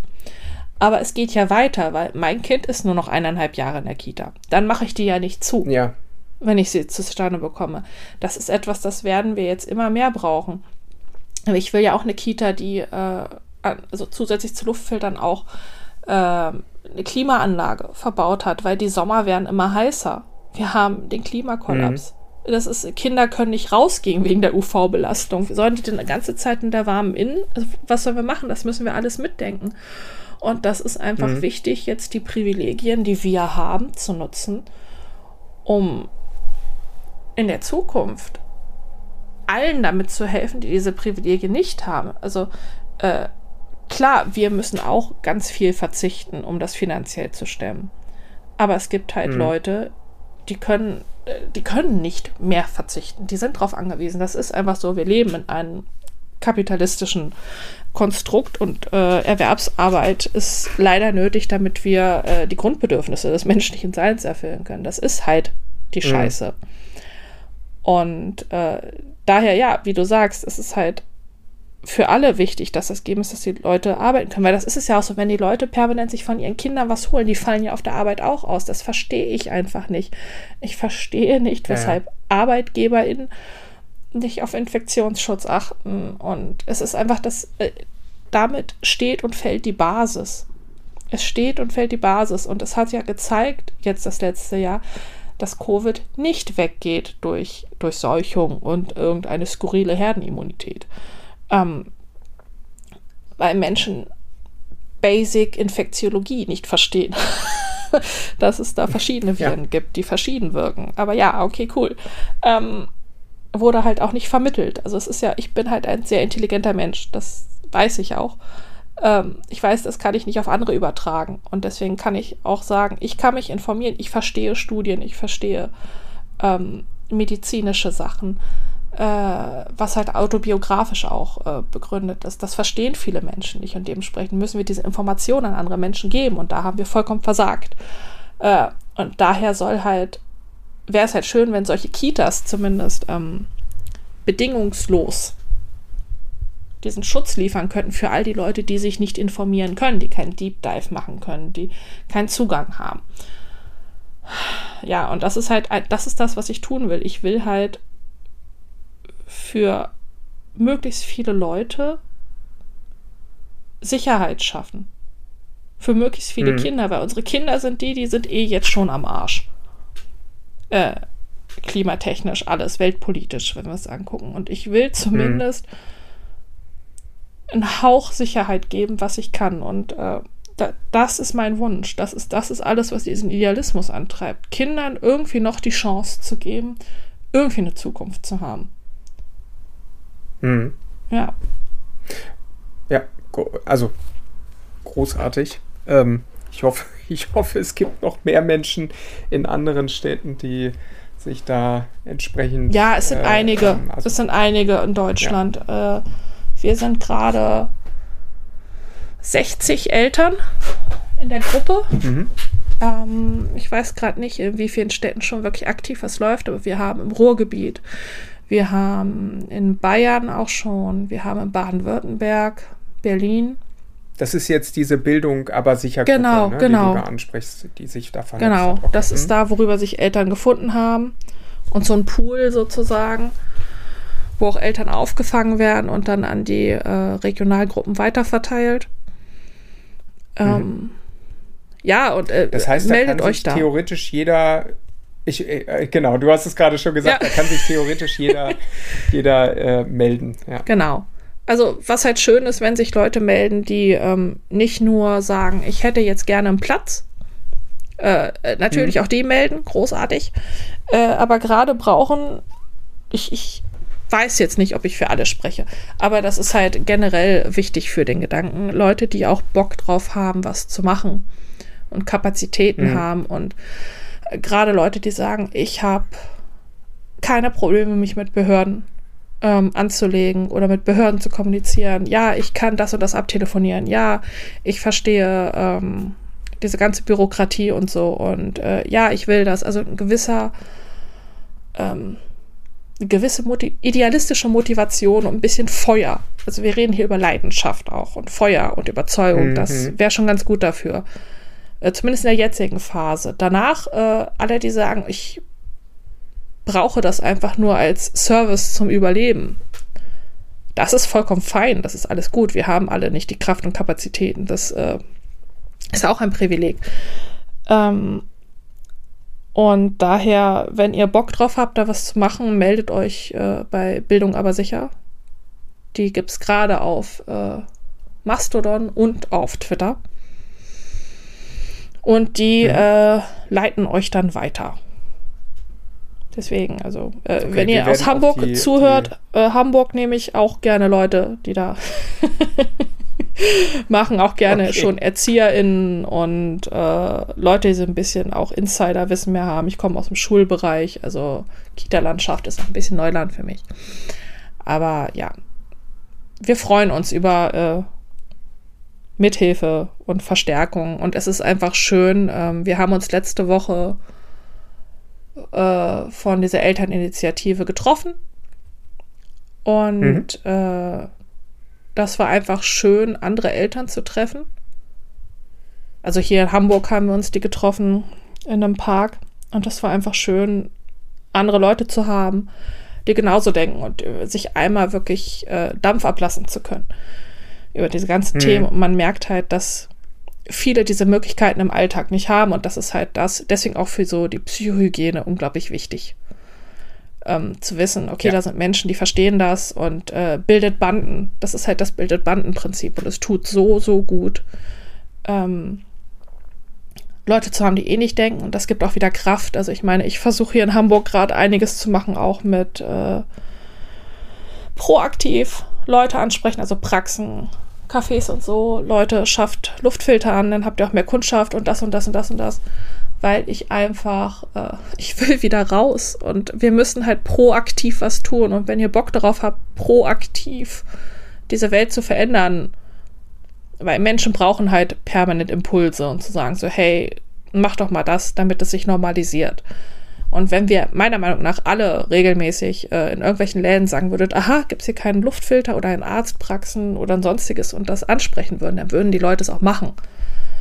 Ähm, ja, und deswegen, wenn ihr zu solchen Leuten gehört, meldet euch. So. auf, auf, auf jeden Fall, also dieses Thema Aktivismus äh, ähm, treibt uns ja auch äh, ja. Äh, um einfach. Ne? Und äh, diese, diese Idee, äh, klar, man wird jetzt steter Tropfen ist ja ein, steht da ja, ja eigentlich dahinter. Ne? Steter Tropfen hüllt den Stein. Äh, man wird jetzt nicht mit einmal in den Laden reingehen und nee. äh, Luftfilter ansprechen, was erreichen. Aber äh, auf verschiedene Arten das Ganze anzusprechen und ähm, zumindest mal dafür zu sensibilisieren und, und zu, zu hinterfragen, ähm, warum habt ihr ja eigentlich da noch nicht drüber nachgedacht? Äh, ja. Je nachdem, wie so ein Gespräch sich entwickelt, kann das halt durchaus auch ein Aha-Erlebnis sein. Ne? Und ähm, ja, also insofern äh, auch, auch dieses Thema Vernetzung, klar, das fällt jetzt vielleicht in einer großen Stadt leichter Na. als im ländlichen Bereich, aber man weiß es halt meistens auch nicht. Ne? Genau. Ne? Also ich, mir ging es auch schon so, dass ich mit, mit Menschen mich dann unterhalten habe, von denen ich jetzt nicht gedacht hätte, ja, die laufen halt auch ohne Maske rum oder so weiter, mhm. aber ähm, von denen ich jetzt auch nicht gedacht hätte, dass sich dann am Ende irgendwie ein Gespräch doch so gut entwickelt, äh, wo man dann hinterher auseinandergeht und sich denkt, okay, dem habe ich jetzt tatsächlich geholfen und der wird tatsächlich nochmal drüber nachdenken, ob nicht vielleicht äh, für ihn persönlich äh, mehr Schutz nicht doch sinnvoller ist. Ne? Also ja. man erreicht ja auch Menschen durch das Reden. Ja, und das ist es halt, wenn eine Person was sagt, ähm, nehmen wir jetzt das Beispiel wieder Luftfilter in einem Laden, wenn eine Person was sagt, das ist so, mm, ja, whatever. Aber wenn in kürzester hm. Zeit schon eine zweite Person was sagt, denkt man sich schon so, hä, komisch. Und wenn dann eine dritte Person und vierte Person was sagen, dann kommt man schon langsam auf die Idee, okay, ist da vielleicht was dran, was hat sich damit aufmerkt. Das ist halt dieses, man muss es wiederholen und es muss eine sichtbare Masse sein. Und dass die Leute halt ja. fangen, selber nachzudenken. Und dann bin ich immer große Freundin davon, Informationen gut aufbereitet äh, zur Verfügung zu stellen. Deswegen, als äh, wir die Kitas hier alle angeschrieben haben, wir haben Studien angehangen, aber die, die leicht verständlich waren. Die mhm. halt sagen, so, das machen Luftfilter, so sieht's aus. Weil es haben nun mal auch die Leute nicht Zeit und Ressourcen jeglicher Art, sich einzulesen. Und das ist ja leider auch eine gewisse Arroganz. Äh, nach dem Motto, oh, wieso können mhm. sich die anderen nicht äh, informieren? Das ist doch so einfach, wir schaffen es doch auch. Ja, weil wir einen anderen Zugang zu Informationen haben, weil wir vielleicht andere Kompetenzen haben in der Verarbeitung von Informationen. Und es fehlen halt viel, viel, also es fehlen massig ähm, Informationen in leichter Sprache die die Leute sich halt auch mal nach der Arbeit in einer 40-Stunden-Woche bestenfalls reinziehen können, wenn sie halt sonst sich nur berieseln lassen können, weil einfach die Gehirnkapazitäten auch weg sind, braucht es halt ähm, ja Fast Food Information. Das, mhm. das wäre eigentlich ähm, wichtig. Fast Food Information über die Pandemie, die man einfach in der Pause oder im Feierabend wegsnacken kann und auch versteht. Daran mangelt es. Ja. Daran mangelt es und, und daran hat es auch immer gemangelt. Also ja. es gab eigentlich nur, wie soll ich sagen, in der, in der Anfangszeit der Pandemie ja wirklich diese, diese Dauerbeschallung äh, ja. durch, durch äh, die, die Medien. Äh, da war jeder im Bilde und da waren auch alle sensibilisiert. Ähm, und als das weggefallen ist, war halt letzten Endes auch diese, also dieser Informations, ähm, diese Informationsweitergabe gestört. Ja, und ja. Mir hat es zum Beispiel auch ähm, immer gefehlt, dass, dass man mal tatsächlich auf einem äh, äh, Elternabend der Kita oder meinetwegen auch bei der Schule äh, mal offen über das Thema geredet hat. Ne? Also das ist mhm. nicht vorgekommen. Es war nee. halt immer so, das sind die Regeln und daran halten wir uns. Ähm, aber deswegen ist natürlich auch so dieser Gedanke, gesagt, von, von Infektionsschutz-Kita und vielleicht irgendwann ja auch mal Infektionsschutzschule Oh ja. ganz, ganz charmant, weil natürlich da ja auch nochmal zusätzliches Wissen vermittelt werden kann, ähm, warum man das tut und warum das wichtig ist. Äh, Ja. Das tun wir ja in anderen Bereichen auch. Also die Kinder kriegen Verkehrsunterricht Ja, genau. und brauchen das ja auch, ja, aber über Krankheiten wird halt relativ wenig äh, äh, und, und die Infektionswege wird halt relativ wenig irgendwie aufbereitet.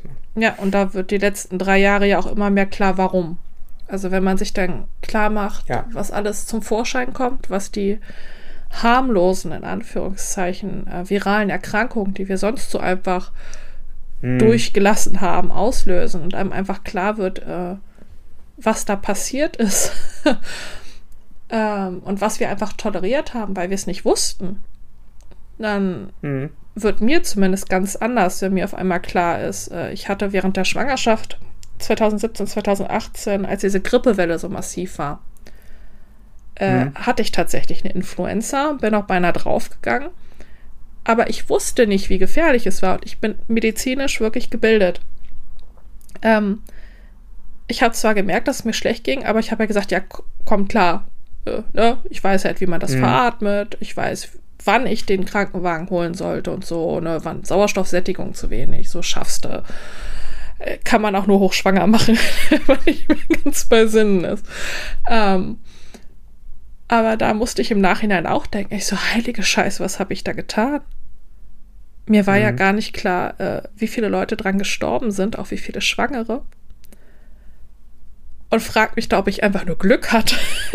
das hätte so nach hinten losgehen Mhm. können. Und da ist, das ist das, wo ich jetzt im Nachhinein wütend werde, ähm, wie wenig Informationen wir die letzten Jahre hatten, die letzten Jahrzehnte über all die Sachen. Und das ist was, das kann ich Ja. nicht äh, ungesehen machen, unwissend machen. Und das hat einfach meinen Blick auf die Welt und die Medizin und den Umgang mit Krankheit und vor allem Infektion und vor allem Kinder als Vektor für Infektion. Ähm, also Schulen waren ja immer Knotenpunkte dafür, wurden ja als solche auch schon immer festgelegt und gehandelt. Ähm, hat doch meinen Blick sehr verändert und äh, nicht zu einem Guten. Mhm. Also ich bin desillusioniert. Ja, definitiv. Also zu 100% Zustimmung und auch, auch, auch an der Stelle halt noch vielleicht die kleine Ergänzung, dass dieses, dieses Wissen, was wir uns jetzt ja auch die letzten Jahre halt angeeignet haben, gesagt, anfänglich sehr fokussiert auf SARS-CoV-2, aber genau wie du es beschrieben hast, eben äh, mittlerweile denkt man eben über verschiedenste Erkrankungen anders äh, Ja. und ähm, weil man sich einfach mit dem Thema jetzt mal intensiv beschäftigt hat und ja, und, äh, ja also Ja, zum ich Beispiel kann RSV nicht mehr auch. nachvollziehen, warum man das Ja. will. Ja, genau. Ne? RSV und, und auch halt, ja, die, die, in Häkchen die normale Grippe, wo man es ja immer schon wusste, aber letzten Endes gibt es da ja auch Langzeitfolgen, Ja. die jetzt vielleicht aufgrund der schieren Masse an Grippeerkrankungen, die es halt saisonal gibt, äh, Ja, ist oder bei jetzt Scharlach auch. Vergleichbar mit SARS-CoV-2. Genau, oder Scharlach auch ist jetzt Scharlach, gerade ganz genau, schlimm. ja. Die Leute wussten nicht, wie bedrohlich Scharlach werden kann. Also als ich damals Scharlach hatte, äh, da wurde uns das so mitgeteilt, nach dem Motto zwei Wochen auch wirklich Quarantäne musste ich damals, trotz Antibiotikum. Mhm. Und ich war dann halt schon echt schockiert, als es mittlerweile hieß, so, hä, Antibiotikum am nächsten Tag kann das Kind in die Kita. Ich so, Moment, was? Hä? Äh, ich wäre damals beinahe dran gestorben. Was? Und ähm, jetzt, wo wir keine Antibiotika haben, das muss man sich ja klar machen, wir haben auch äh, eine Knappheit an ähm, Medikamenten für Kinder. Und wir Ja. haben keinen Infektionsschutz an Schulen und Kitas. Und ähm, ich, ich komme nicht drauf klar. Wir haben keine Möglichkeit, kranke Kinder zu behandeln, ähm, Ja. aber lassen das trotzdem so durchlaufen. Und ein Antibiotikum, es werden jetzt Reserveantibiotika, die krasse Nebenwirkungen, genschädigende äh, Nebenwirkungen haben, ähm, rausgegeben, weil es halt kein Penicillin mehr gibt und kein Amoxicillin. Und die meisten Menschen werden jetzt damit konfrontiert, dass Scharlach nichts ist äh, was man einfach so hat. Das ist ja auch das Krasse. Die meisten lernen jetzt erst, dass Scharlach damals aus Gründen für viele Kindertode verantwortlich war. Mhm. Und dass das einfach Schmerzmittel und Antibiotika so selbstverständlich sind. Da kommen wir auch wieder zu dieser gewissen Arroganz ähm, einer so gut äh, aufgestellten, reichen Gesellschaft, wie wir in Deutschland ja eigentlich sind, äh, dass man die Gefahren gar nicht mehr einschätzen kann, beziehungsweise nicht zu ähm, würdigen weiß, was wir für eine gute Absicherung haben. Wenn diese Absicherung wegfällt, Ja. sind wir auf einmal nichts mehr. Ja. Und das macht es jetzt so krass für mich, dass wir jetzt, also durfte ich mir ja letztens anhören, ja, Scharlach geht immer bis im Mai. Ja, wir haben jetzt Mai und eigentlich ist die Erkältungszeit vorbei und komischerweise immer noch alle. Aber ABC, everything but Covid. Ähm, äh, anything but Covid ist es ja jetzt. Hm. Und Kinder haben Die- Streptokokken, Kinder brauchen Antibiotika.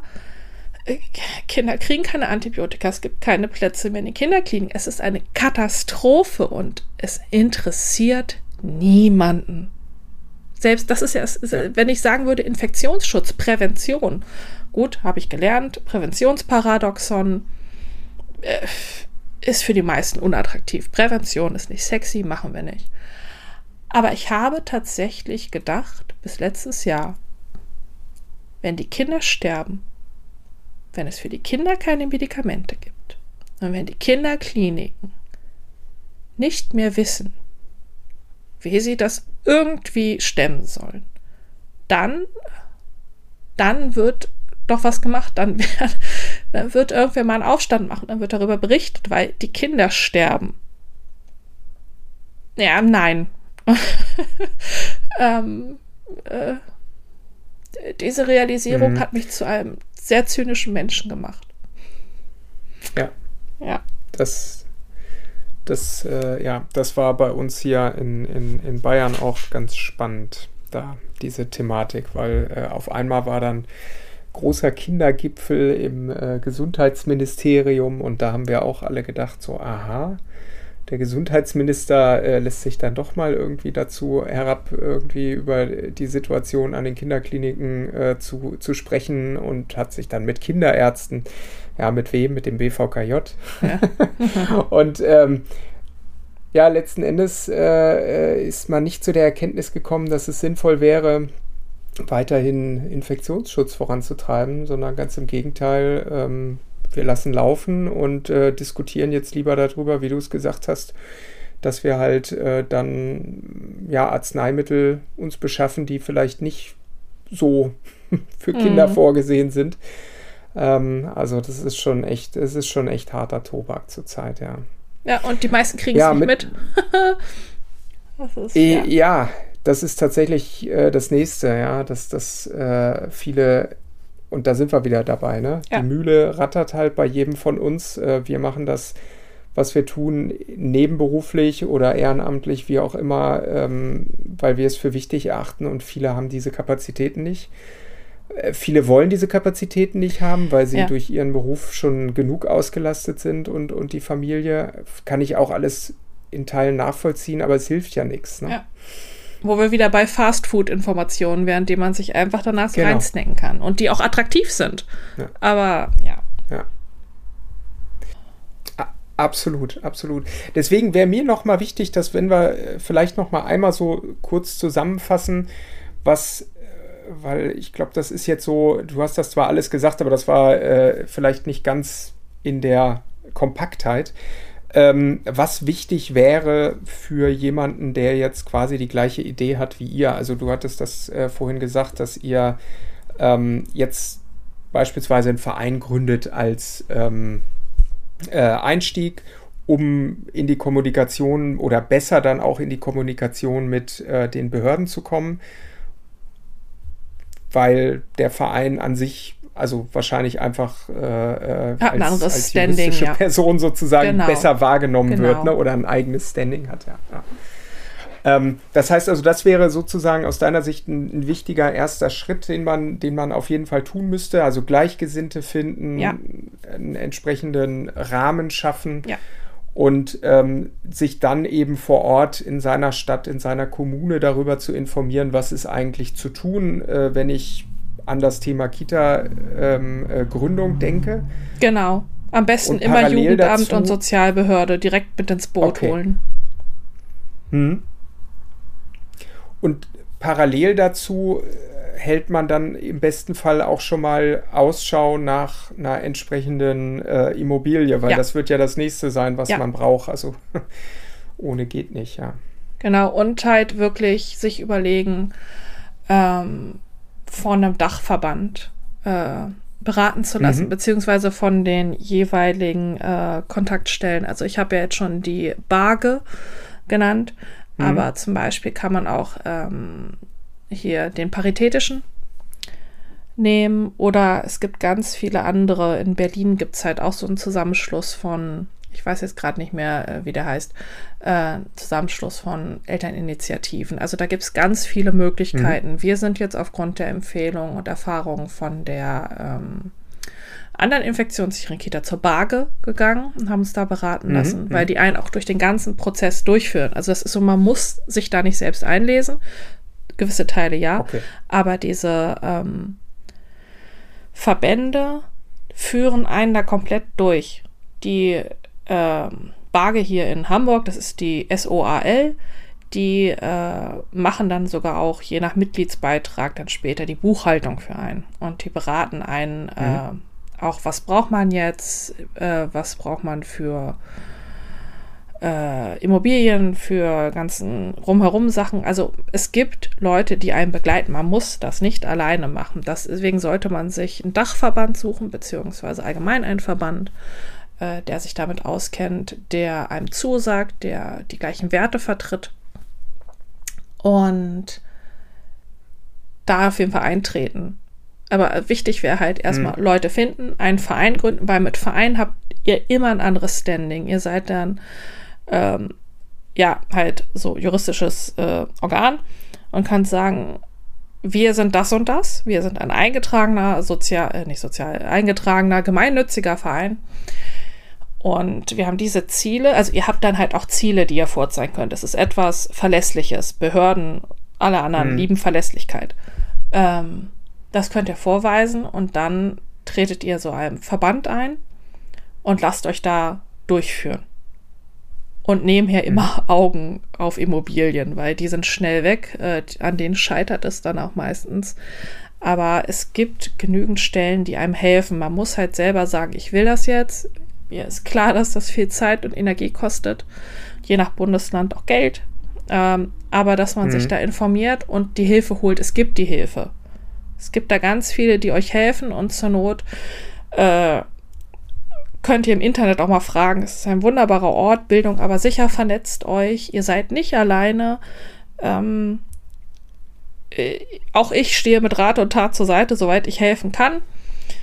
Ähm, oder habe zumindest die Kontakte, die ich vermitteln kann. Das ist es ja auch wichtig. Letztendlich ist das Netzwerk entscheidend. Und da gibt es viel Hilfe. Das ist das, was ich gelernt habe.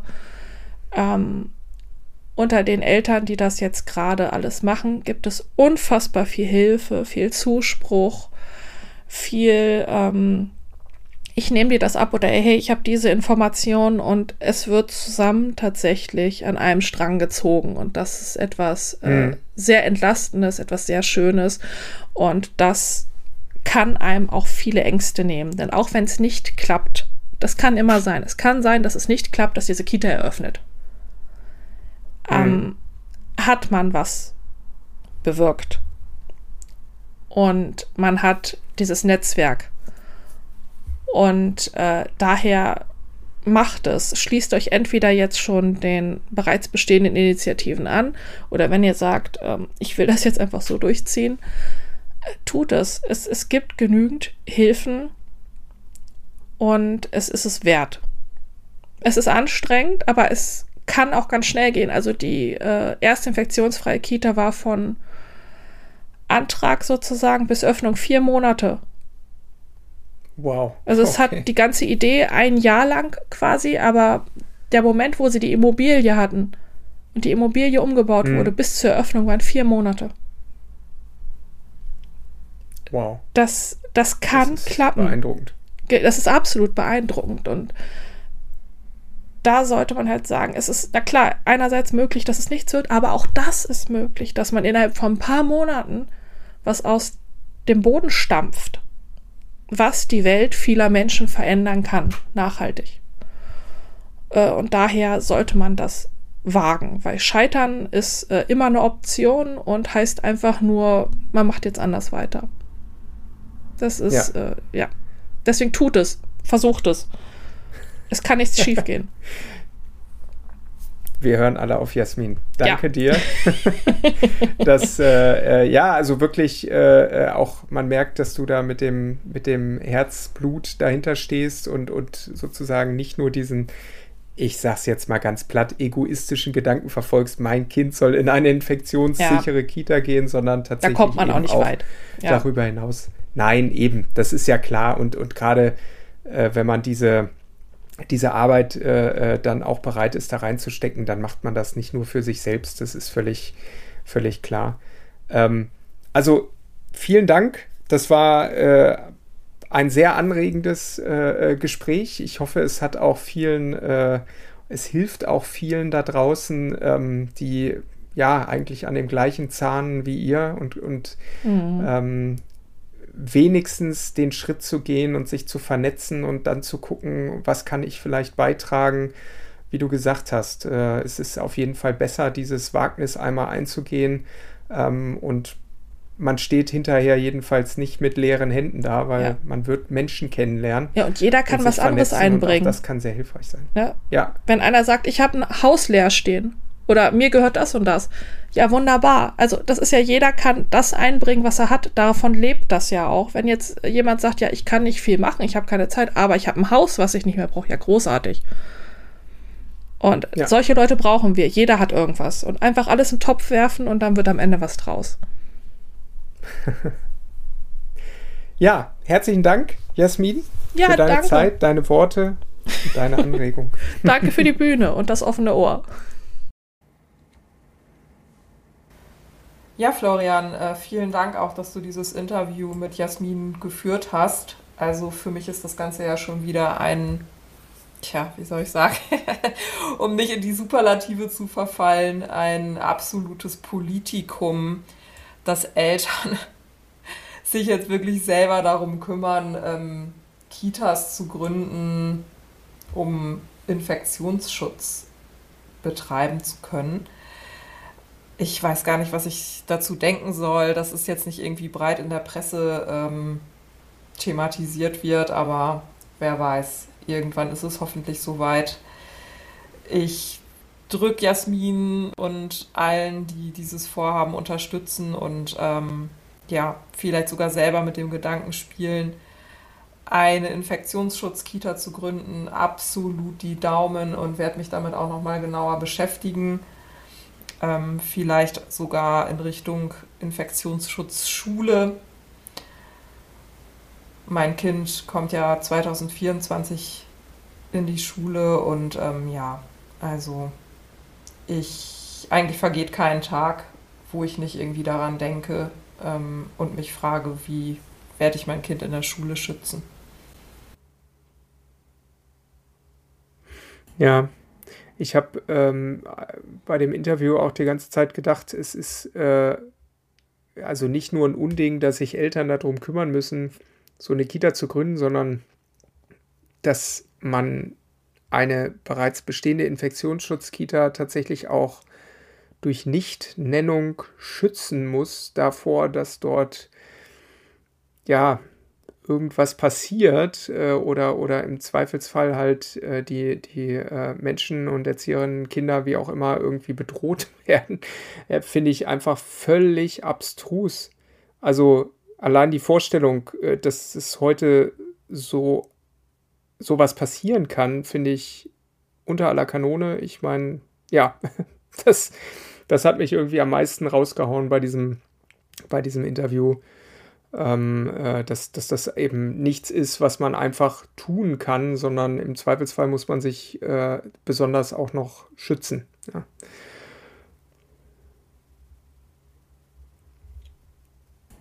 Ja, absolut. Das, das sieht man auch wieder, in welchen Unzeiten und welchen ähm, politisch gespaltenen Lagern, na, politisch vielleicht das falsche Ausdruck, wir mittlerweile gelandet sind, was wir Erwachsene ja auch im täglichen Leben immer wieder spüren, aber das dann auf die Kinder zu übertragen oder das die Kinder spüren zu lassen, ist halt wirklich ein, ein absolutes Unding und ja, man kann nur über den Kopf schütteln, wie es überhaupt so weit kommen konnte.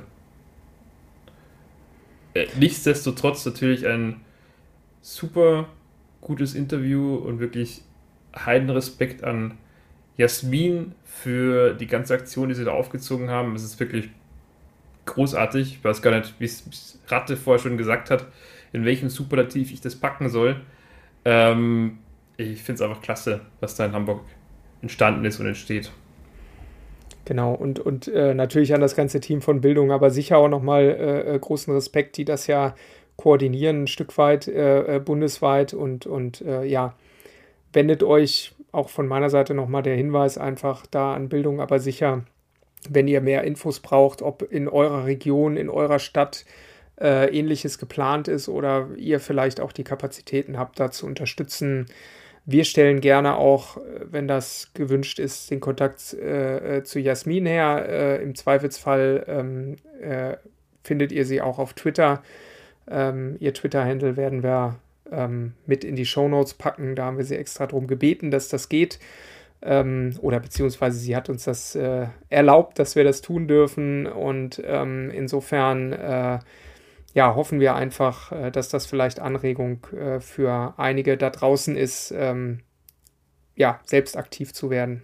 Und in diesem Sinne beschließen wir die heutige, ja, mittlerweile siebte Episode der Endemie-Rebellen.